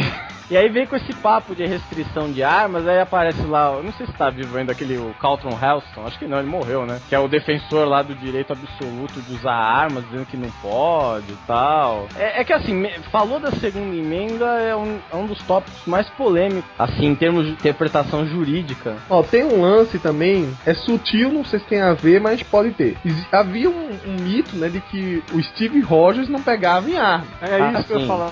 E o, e o Buck pega. Só que no filme Steve Rogers pega. Mas o, o filme é na É. Segunda Guerra, né? Pelo menos tipo, tem a justificativa, não é contra os americanos, não é contra o povo vizinho, é, estava em guerra. E acho que nessa fase também da saga ele estava enfrentando ali os, os Asgardianos do mal. Aí ele pelo menos tinha mais uma justificativa mais fácil de pegar em Tinha nazista ali macomunado, é isso. É. Dois inimigos dele. Acho que era pra acabar de vez com a imagem de que o Capitão América não usava armas ofensivas, né? Só usava arma defensiva. O escudo característico dele. Acho que foi o fim do, do Capitão América bonzinho. Pode ter sido isso que ele quis deixar registrado na saga dele. Que agora daqui pra frente o Capitão América é, um- vai ser um cara mais malvadão, sei lá. Quem acompanhou Steve Rogers como super soldado, tem até uma frasinha que pode sonar um clássico, né? Que quando alguém fala assim, ah, você, você não faz isso, Capitão América não faz isso. Ele, verdade, o Capitão América não faz isso, mas eu não sou mais o Capitão América. Então, é, e quando voltou, não, não- só saiu um arco agora de verdade da revista depois de Essência do Medo, com a, essa nova revista, né? Que o Steve McNick tá desenhando. Então, não deu pra acompanhar direito, mas eu, eu senti também uma mudança de personalidade, como o Jefferson chamou a atenção aí. No outro lado, o Tony Stark lá em Asgard, usando a forja dos anões, Svartalfheim, ou alguma coisa assim. Como é o nome? Svartalfheim. Eu não me arrisco a falar. Uma arma pra cada aliado seu, baseado na característica dele, pra destruir os dignos, né? Bater de frente com os dignos e os poderosos nazistas que parecia que eram de ferro também, Pra criar tanta arma poderosa desse jeito. E ao preço da, da sua sobriedade, ele construiu as armas. Só apareceu na última parte. Eu pensei que ia ter um destaque maior disso, mas foi só aquele momento Power Ranger. Todo mundo morfando e vão pra cima do, do- das cobrinhas, dos nazistas e meteram o pau e acabou e tiveram que devolver as armas. Isso aí foi meio anticlimático mesmo, porque Ah, foi muito chato. foi edições e edições do Stark enchendo a cara com os anões e bebia e falava merda, e aí um elfo negro, ou sei lá, um espírito negro tentava entrar nele, e por aí vai. Aí, numa edição ele constrói as malditas das armas, tinha teasers sobre essas armas nos Estados Unidos toda hora, chamando a atenção, olha, vai ter a resposta contra, vai ter o que eles chamam de Os poderosos, eles vão surgir, por aí vai, e aí acaba nisso, né? Teve É, nenhum quem serão os poderosos? Podia ter pelo menos assim, já que gosta de coisa massa velha, podia ter um, um quadrinho, uma revistinha extra falando, né? O Dignos contra os Poderosos. Aí baseia, sei lá, aqueles quadrinhos de luta, pelo menos com. Um mano a mano, né? Pelo menos com imagem, né? Pra E a arma podia né? fazer alguma coisa diferente, elas não faziam nada também. A única coisa era o do Gabriel Arqueiro, que a, a flecha fazia a curva, soltava energia. É coisa que E só- acontece também quando ele, quando ele atira, né? Já normalmente. E assim, ele construiu uma armadura pra ele, mas o que é aquilo no Wolverine, cara?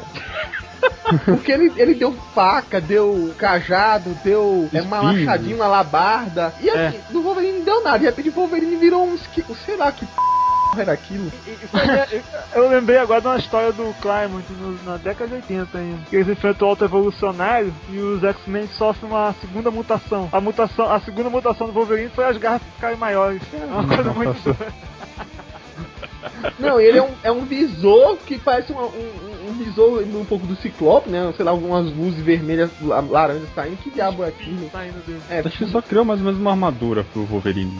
O Homem-Aranha mas a- as garras- ferrões. Também é outra coisa meio totalmente aleatória, né? No meio lá, é, sabe, a escolha do- dos personagens, sei lá, né? Também não explica, né? Ele não construiu pra todo mundo. Ele saiu escolhendo assim, ó, vou fazer tal armas pra algumas pessoas. Inclusive a mulher Hulk que surgiu do nada, né? É, essa eu não entendi, mas acho que só foi usada pra contrabalançar o Hulk, né? É, mas E como é que o o Stark sabia que ela tava ali no meio? Pois Meio é, confuso. quando ele encontrou ela? Agora, o, o, o momento engraçado dessa, dessa entrega de armas é que ele. Bom, capitão, não construí nada pra você porque eu sabia que você tem uma ligação muito íntima com seu escudo e. quebrou. Quebrou. O Gavião falou, você não tava aqui, Stark, você não sabia. O escudo dele foi quebrado. Pois é. Não, e foi quebrado de um jeito, assim, muito tosco, né? O Jefferson gostou, foi o melhor momento da luta do do Hulk.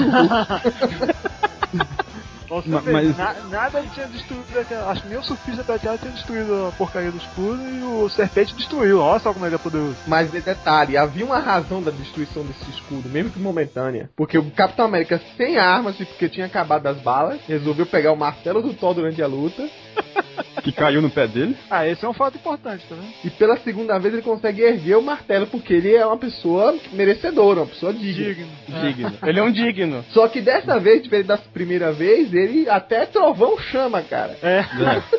é verdade. Ele chama e joga o martelo de volta, o martelo volta. Pois é, aquilo foi Ele controla o martelo como dele, né? E mais uma vez, o que o Felga chamou a atenção aí, o Matt Fraction cria mais uma cena, que é pra ser aquela cena de chamar a atenção, mas que passa irrisória, né? Porque não ficou nada marcante. Acaba a saga e isso passa desapercebido. Não, segurei o martelo, ah, segurei. Qualquer coisa tu me dá de novo aí, viu, Thor? Não tem problema não. Vamos aí. Coveiro, quando foi a primeira vez que o capitão levantou o martelo? Foi numa briga de. Foi, acho que não me lembro agora. Eu sei que a gente fez uma maratona, eu vou colocar o link aí, das pessoas que portaram o martelo. E aí teve uma história que no meio de um abrigo, o martelo do Thor cai, e aí o, o, o Capitão América momentaneamente segura e dá uma porrada. Aqui, achei. Peraí. Numa época, ah, atendia apenas como capitão. Thor, na edição 390, Tá, na fase ok. Tom the Falcon e Ron Friends. Os 10, top 10. Meu, meia minha cultura. Então aí, vocês que estão em dúvida aí do, do momento, tá aí no link do podcast aí. É, no- ele parecia o, O agente americano. O agente americano. Mas ele segura momentaneamente, sabe? Ele pega o martelo assim e le- levanta pra cima rapidamente, derruba um monte de agentes da Hydra, ou sei lá quem eram na época, e aí é rápido, sabe? Não dessa vez que ele pega o martelo com tudo e sai usando, joga, gira, praticamente quase voa, né?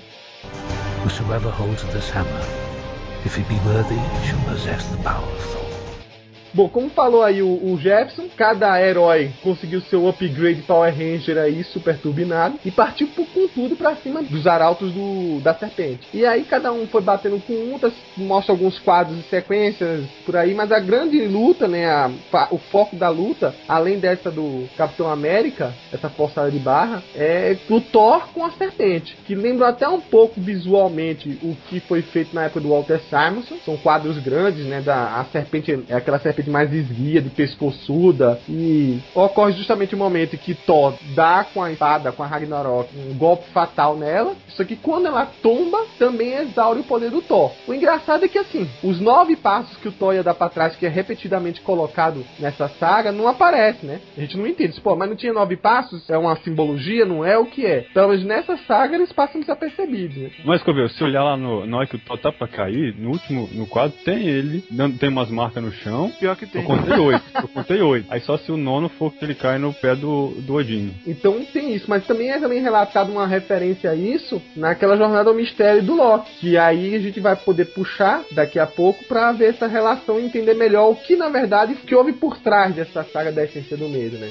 Mas aí as grandes consequências finais da saga, que a gente já viu no- na edição 7, é a morte do Thor, o, o Odin acaba levando o corpo do irmão dele do, pro espaço lá asgardiano, e expulsa todos os asgardianos pra Terra e fecha a passagem da árvore da- de do- dos nove mundos. Há um enterro do Buck, né? Mas dá um indicativo de que a gente vai ter coisas mais aí, né? Quem for ler a edição número 8 vai ver que tem três epílogos, um deles relacionado ao Homem de Ferro, que vai mostrar, como falou o, o Jefferson, sobre os acontecimentos em Paris. O outro relacionado ao Thor. E tem um que é relacionado ao Capitão América, que a gente vai ver que essa morte do Buck fica questionado se ele realmente morreu ou não. Tem um, um epílogo aí também do, do Hulk. Então ali no final, no final mesmo do set, tem mais uns epílogos ali, mostra o que que deu com caveira vermelha. E do Hulk, ele, começando mentalmente com o Banner, e de repente mostra o Banner com roupa de hospital no deserto, a sombra do Hulk, e o Banner fica até meio sem entender se é real, se... e sai o Hulk dando pulo dele e o Banner berrando. Aí faz a chamada já pro incrível Hulk número 1 um já.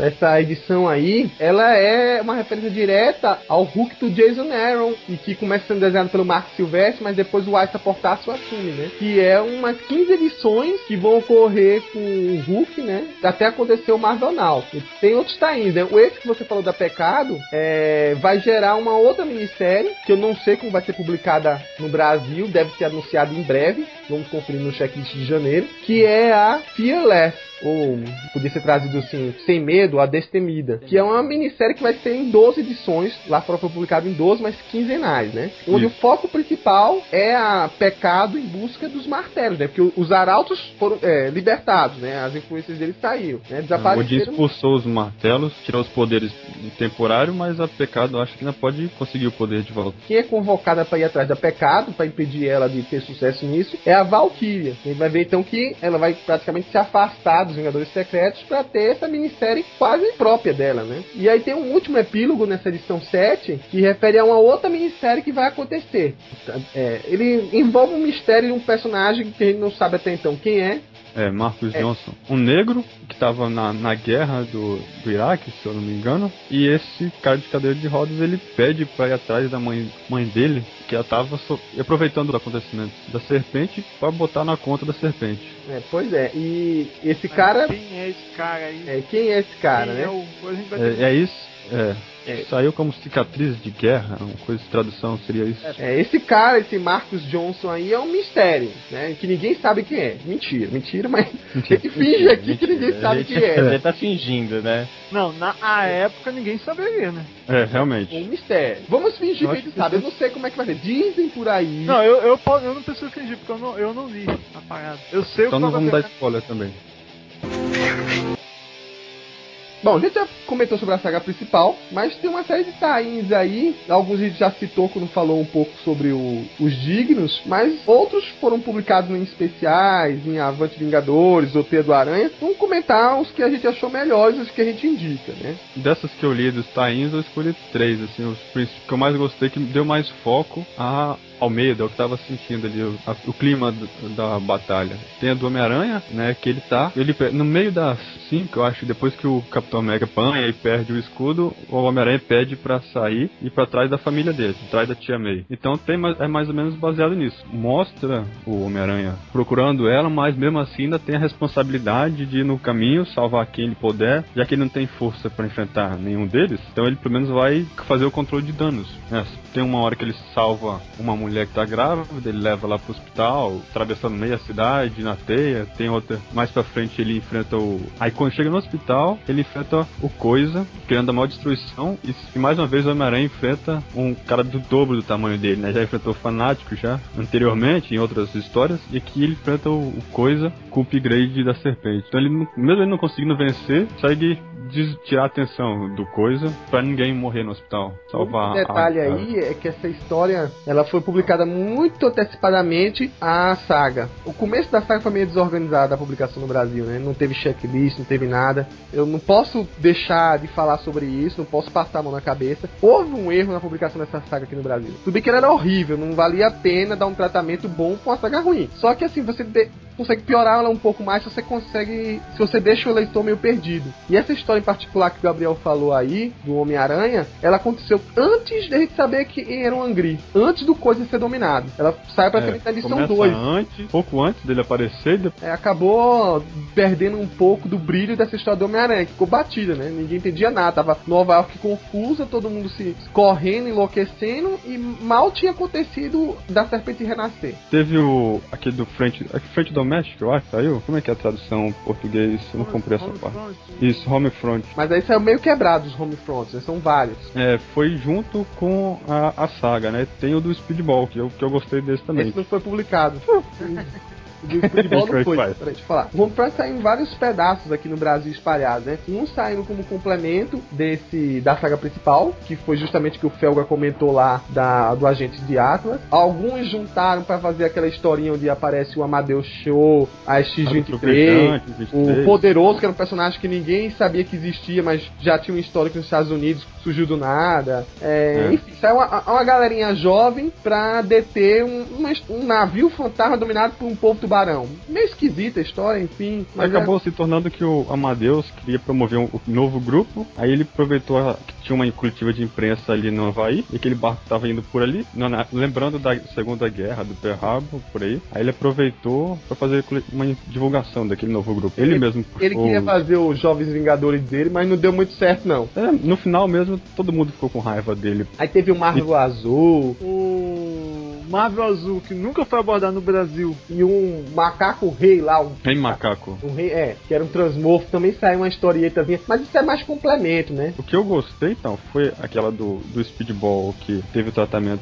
Ele, o reencontro da Miriam, da, da família lá em Stanford, né? Uhum. Então, ele estava trabalhando na, no grupo de apoio da, da Miriam, disfarçado, pra fazer expiação dos pecados dele. Sem ninguém saber, mas aí, justamente nessa época, ela descobre. Aí briga com ele, a cidade cidade toda descobre, todo mundo fica perseguindo ele. E, e tem a integração legal que eu vi é do uso do, da internet. Ele mais ou menos saíam uns quadrinhos do que, que era publicado na internet sobre ele e aparecia como o complemento da história. Speedball tá aqui atacando a cidade de novo. As pessoas já sofreu demais com ele e agora ele tá aqui para matar todo mundo. Pelo menos a Miriam, mais ou menos, ela perdoou ele. Ela já tinha perdoado, disse que só não conseguia ver ele, ficar frente a frente com ele porque lembrava do filho. Mas o importante também é que mostra a superação. Não só os heróis, mas a pessoa ajudando os super-heróis, não precisa depender de herói. Mostra mais ou menos a moral do povo se reerguendo. E ele não vai pra, pra frente de batalha. Ele, ele tá mais maduro, né? É, ele, só ele aprendeu. Um, uma coisa para contextualizar: o, a Miriam que você tá falando aí é aquela Miriam do que apareceu na Guerra Civil, que todo mundo achou que seria uma personagem é, contratada com segundas intenções, que tava lá como porta-voz do povo para dizer que os heróis tinham que ser recrutados, tinham que ser cadastrados e por aí vai, né? É, mas na verdade ela acabou sendo a mãe de uma das vítimas, criou um grupo de apoio, e tanto que na cidade dela ela criou um, um moral de que precisa de herói, ninguém queria herói naquela cidade. Fala o terceiro título agora, Gabriel. É o, o Tá indo os Fabulosos X-Men, que ali mostra o fanático finalmente chegando e ele dá um ultimato pra, pra, pra São Francisco. Ou mata os Vingadores, ou mata os X-Men, expulsa eles, ou os X-Men matam cidade e ficam com, com São Francisco, né? Espalhar mais o medo, mais o terror na, na cidade. Então aí nessa hora o, o Scott com a, prefeita tentando con convencer, fazer o controle de danos, que ela já tá criticando ele porque ninguém tinha atacado ainda ali, tentando se ele tinha feito algum acordo. Então fica esse clima tenso entre as, a humanidade de novo, os X-Men, que é um tema recorrente dos X-Men. Então o, o Scott diz que tem, conhece já o fanático e tem os protocolos para ele. Então aí ele começa a chamar mais ou menos em equipes, cada X-Men. E vai gastando o protocolo, né, cara? Eu ri demais. É. Mostra todas as tentativas em ordem cronológica e ele falhando. Tem, tem um, uma frase boa. Ele tentou lutar com o fanático, tirar o capacete, aí aparece lá, deu errado, aí a prefeita olha pra ele, e agora, plano B? Ele fala, não, é plano 2. Se fosse B, eu só teria 26. É, Na, na- eu não li esse time, mas na verdade é mais ou menos. O, o- o Scott tem um problema quando ele. Quando ele encara um personagem que ele já tem o protocolo, mas o personagem tá alterado. Foi o que aconteceu em Wolverine vs X-Men, aquele arco do. do Aaron da na revista. Ele cria todo um protocolo pra eliminar o Wolverine, só que o protocolo só funciona se for só o. Wolverine. Agora, se o Wolverine tá possuído, não adianta, não funciona o protocolo. O grande estrategista, né, fica meio perdido. Então, vai, vai um monte de estratégia assim. Aí até a hora que ele tinha o plano 13, ele pede pra, pra magia alguma maneira, já que tem a ver com magia. Aí ela diz que tinha, conhecia um jeito e tá ela, o Colossus e a Kit protestando que não era pra fazer isso. E eles entram lá no reinado do Sitorak. Aí tenta convencer o Sitorak, dizer que o fanático já não tava mais trabalhando pra ele. Fala, não, mas tá sim, ele tá criando muita destruição. Aí ela fala, mas e essas runas aqui? É em seu nome que ele tá lutando? Aí ele tira o poder do, do fanático. Aí ela fala, então você precisa de outro arauto. Aí ela se oferece, só que daí o Colosso, usando todo o heroísmo deles, que não era pra irmã dele, ela já tinha sofrido demais, e ele se joga. Aí começa a grande mudança do Colosso, que se torna o novo fanático. Aí ele vai ele contra o fanático, aí remete lá, acho que é parte 5 ou 6 do, da saga, que o Serpente chama o, fa- o fanático pra batalha final. Então, ele não venceu o fanático, mas poderia dar conta. É, outra coisa que foi interessante nesse tie foi o Ciclope depois dando uma encarcada na prefeita, né? Porque ela tava prestes a, se correr muito risco, vamos detonar os X-Men. Então, É. eh, o Ciclope não gostou muito de ser colocado de lado, não. Então ele chegou pra prefeita e falou assim: ó, vem cá, nós somos os heróis de São Francisco ou não? Porque desse jeito que com a situação, então a gente vai parar nossa relação com aqui. Já complementando com o Tain dos X-Men, o dos Novos Mutantes, que ele separou a Dani Monster, como ele sabia que ela, ela era uma das Valkyrias de ela, ele separou ela como devia ser mais um daqueles planos. Só que ela teve problemas também em Hell. A serpente soltou os Draumar, umas criaturas que tinham sido mortas na época do Ku ter lutado a primeira luta com Odin. Isso não fica muito claro no, na, no arco do Novos Mutantes, mas fica claro na, também em Jornada ao Mistério. Lá explica mais minu- minuciosamente o que estava por trás disso. Mas nos Novos Mutantes, a Dani vai para Hell, não encontra ela, só encontra corvos e corvos e corvos para todo lado, e ela não tem muito o que fazer, a não ser enfrentar os monstros que estão de- devastando tudo. E o resto dos Novos Mutantes, Mancha Solar, Magma, Cifra, o X-Men e o Warlock, para procurar a Dani pelo- pelos infernos por aí afora. Eles acabam parando no inferno de Mephisto. É, o, o Douglas erra a leitura lá do- das É runas. porque até em em inglês, Hell de inferno e o Hell dos Argadianos, só tirar um L. É, pois é. Aí, sido isso. ele erra e aí causa um problema, né? Que pra sair de lá, ele, ele faz com que a, a Magma faça um acordo. A princípio, ele não sabe direito o que é com o Mephisto. Eu já sei o que vai acontecer, mas que. Deixa pra depois. É. Mas é engraçado. E o Beto fica meio com raiva na hora. Não chega a vender a alma, mas é um acordo ruim também. É, você falou que essa história tem uma boa relação com, com o Jornal do Mistério. Pode já falar, Jefferson, porque é até fundamental, né? Que o, o- as tramões de Loki só envolvem tanto o Hel quanto o Mephisto no meio. O Loki, de alguma maneira, ele tá querendo salvar o Thor, porque a profecia destina ele aquilo. A ele ser morto durante o combate da serpente. Só que o Loki não, não quer aquilo, é uma outra realidade do personagem, né? Ele quer que o irmão viva, ele não quer ser mesquinho nem nada. É uma história muito grande pra gente resumir aqui. Vale a pena até vocês comprarem, mesmo que vocês não gostem de mitologia das Guardianas, não gostem da história do, do Thor. Essa história em particular do Loki é uma leitura boa pra você até entender melhor a essência do medo. Porque o que a gente tinha falado antes, ele reescreveu o mito nas histórias antigas e foi essa jogada do Loki pra poder derrotar o Ku. Que a princípio que acontece? Não, originalmente na ideia do Loki a profecia não era predestinada. Isso. Profecia você acredita nela, mas na opinião do Loki aquilo ali você não acreditando não vai acontecer. Só que o- quando ele vai tentar libertar o Thor da prisão dele, quando o Odin encarcera ele pra ele não ir pra terra, pra não se envolver nos combates, ele ouve da boca do Thor não que ele quer cumprir aquilo, que ele quer que a profecia aconteça porque ele quer salvar a terra. Ele para ele o que importa são os humanos. Aí o Loki falou assim: "Bom, se meu irmão quer, então vamos fazer a profecia acontecer". Então ele move céus e inferno, literalmente, pra é justamente fazer com que a, a, a profecia realmente se repita, que o confronto entre Ku e Thor aconteça e que Ku acaba se se enfraquecendo realmente, mas em troca disso o Thor também vai ter o custo da sua vida. Nisso ele arma de um jeito que a, a fortaleza que vocês veem ser destruída faz acordos com Mephisto, que também tá meio receoso com a serpente aí, mas aí é para ele é melhor lidar com o demônio Traquina, e que tudo bem que tem uma índole inconfiável, mas qual demônio que não tem, né? E faz acordo com Hela, enfim, balaio de gato tremendo. É um jogo, né? é um jogo tremendo que você se diverte. Ele consegue é, enganar todos os personagens pra fazer as coisas acontecerem do jeito dele. Então, é, sem estragar, sem spoiler, mas é o seguinte: o que o Loki faz, ele, ele, ele faz a profecia acontecer. Ele é o grande responsável para que a profecia seja executada. Não é do jeito que a gente imagina, né? É traçada de um jeito pelas costas, né? Por trás, mas é divertido de ler. É, mas de um jeito que ele queria que acontecesse. Eu acho que esse personagem, o Kid Loki, é alguém que a gente pode mais pra frente, quando tiver mais histórias, fazer um nominata só sobre ele. Eu gostei muito do que eu li até agora em Jornada ao Mistério. O Guilherme manda muito bem aí. Cara, só li o do Wolverine.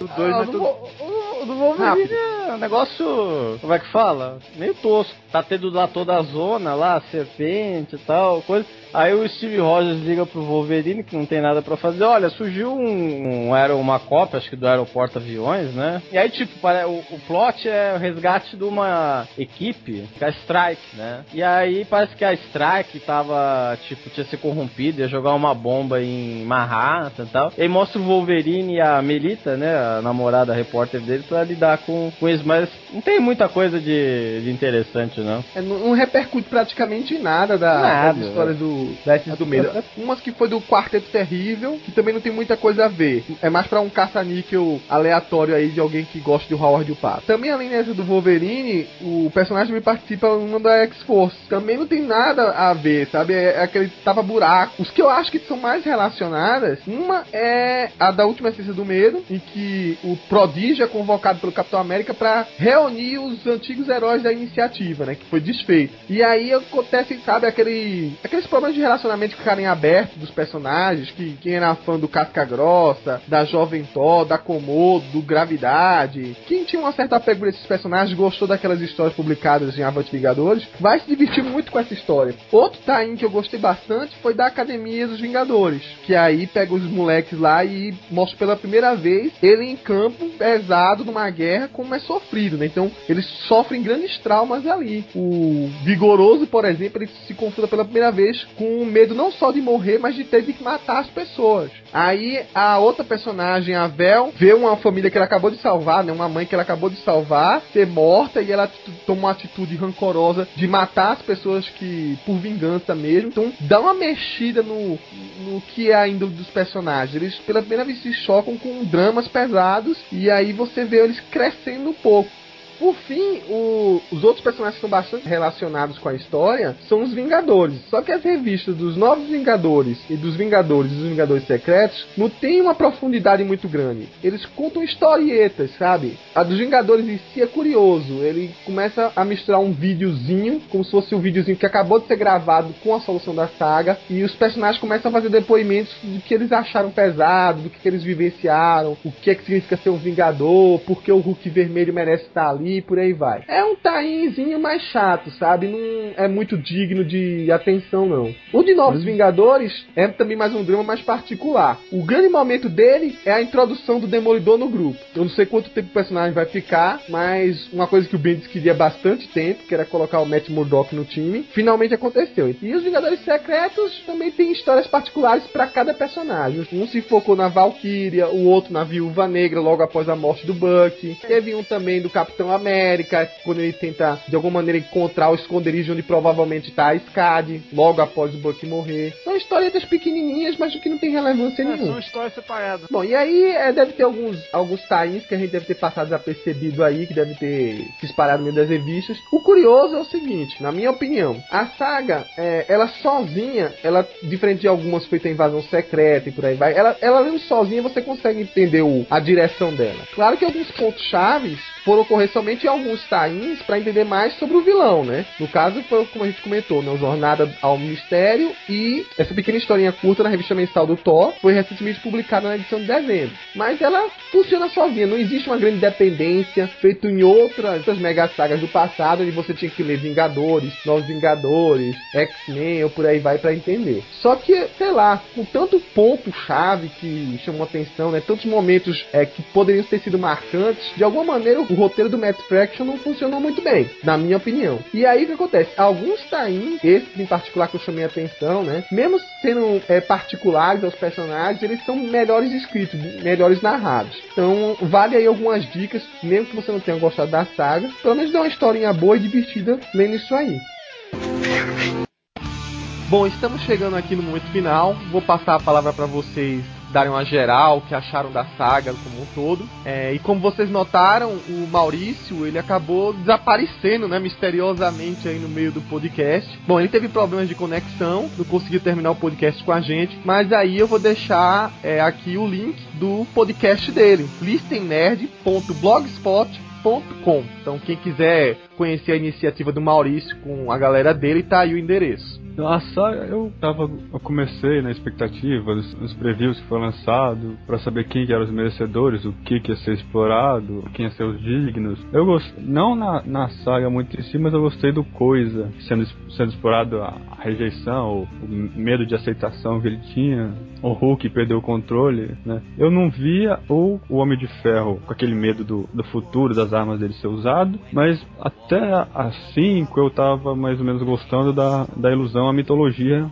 mesmo mudando algumas coisas, mas pode-se dizer que a Marvel sempre fez isso, mudou alguma coisa na mitologia. Eu não gostei do desfecho final, que os Power Rangers não fizeram quase nada, os Dignos não fizeram quase nada, e o Thor teve que resolver sozinho, sendo que já podia ter feito lá na 3, por aí. Só mais ou menos desse desfecho, mas pelo menos deu aquela parte dele, dele morrer, né? Mais ou menos isso mesmo. Tá bom, falou. É, bom, obrigado, Gabriel. Inclusive, tá convidado É. aí para próximos e futuros podcasts. Obrigado aí pela aceitação e sempre fui fã de vocês, né? Obrigado por participar. Só falar que a saga foi muito grande, foi grande aqui no Brasil, foi grande lá nos Estados Unidos. Não acredito que o Thor morreu, não acredito que o Buck morreu, não teve nada. E a quem se deu bem foi a mulher Hulk vermelha que ganhou uma espada. Pronto. Pois é, ela não devolveu? Ela carregou a espada, né? E aí do Hulk agora de botar chifre nela.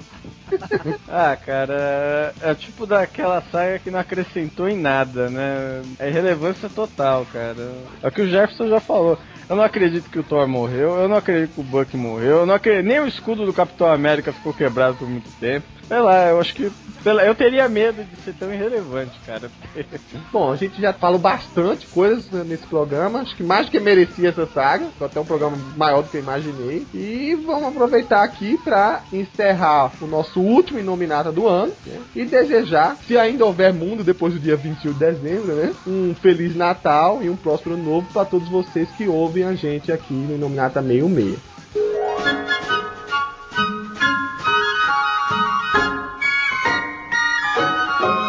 Oh, the weather outside is frightful, but the fire is so delightful. And since we've no place to go, let it snow, let it snow, let it snow.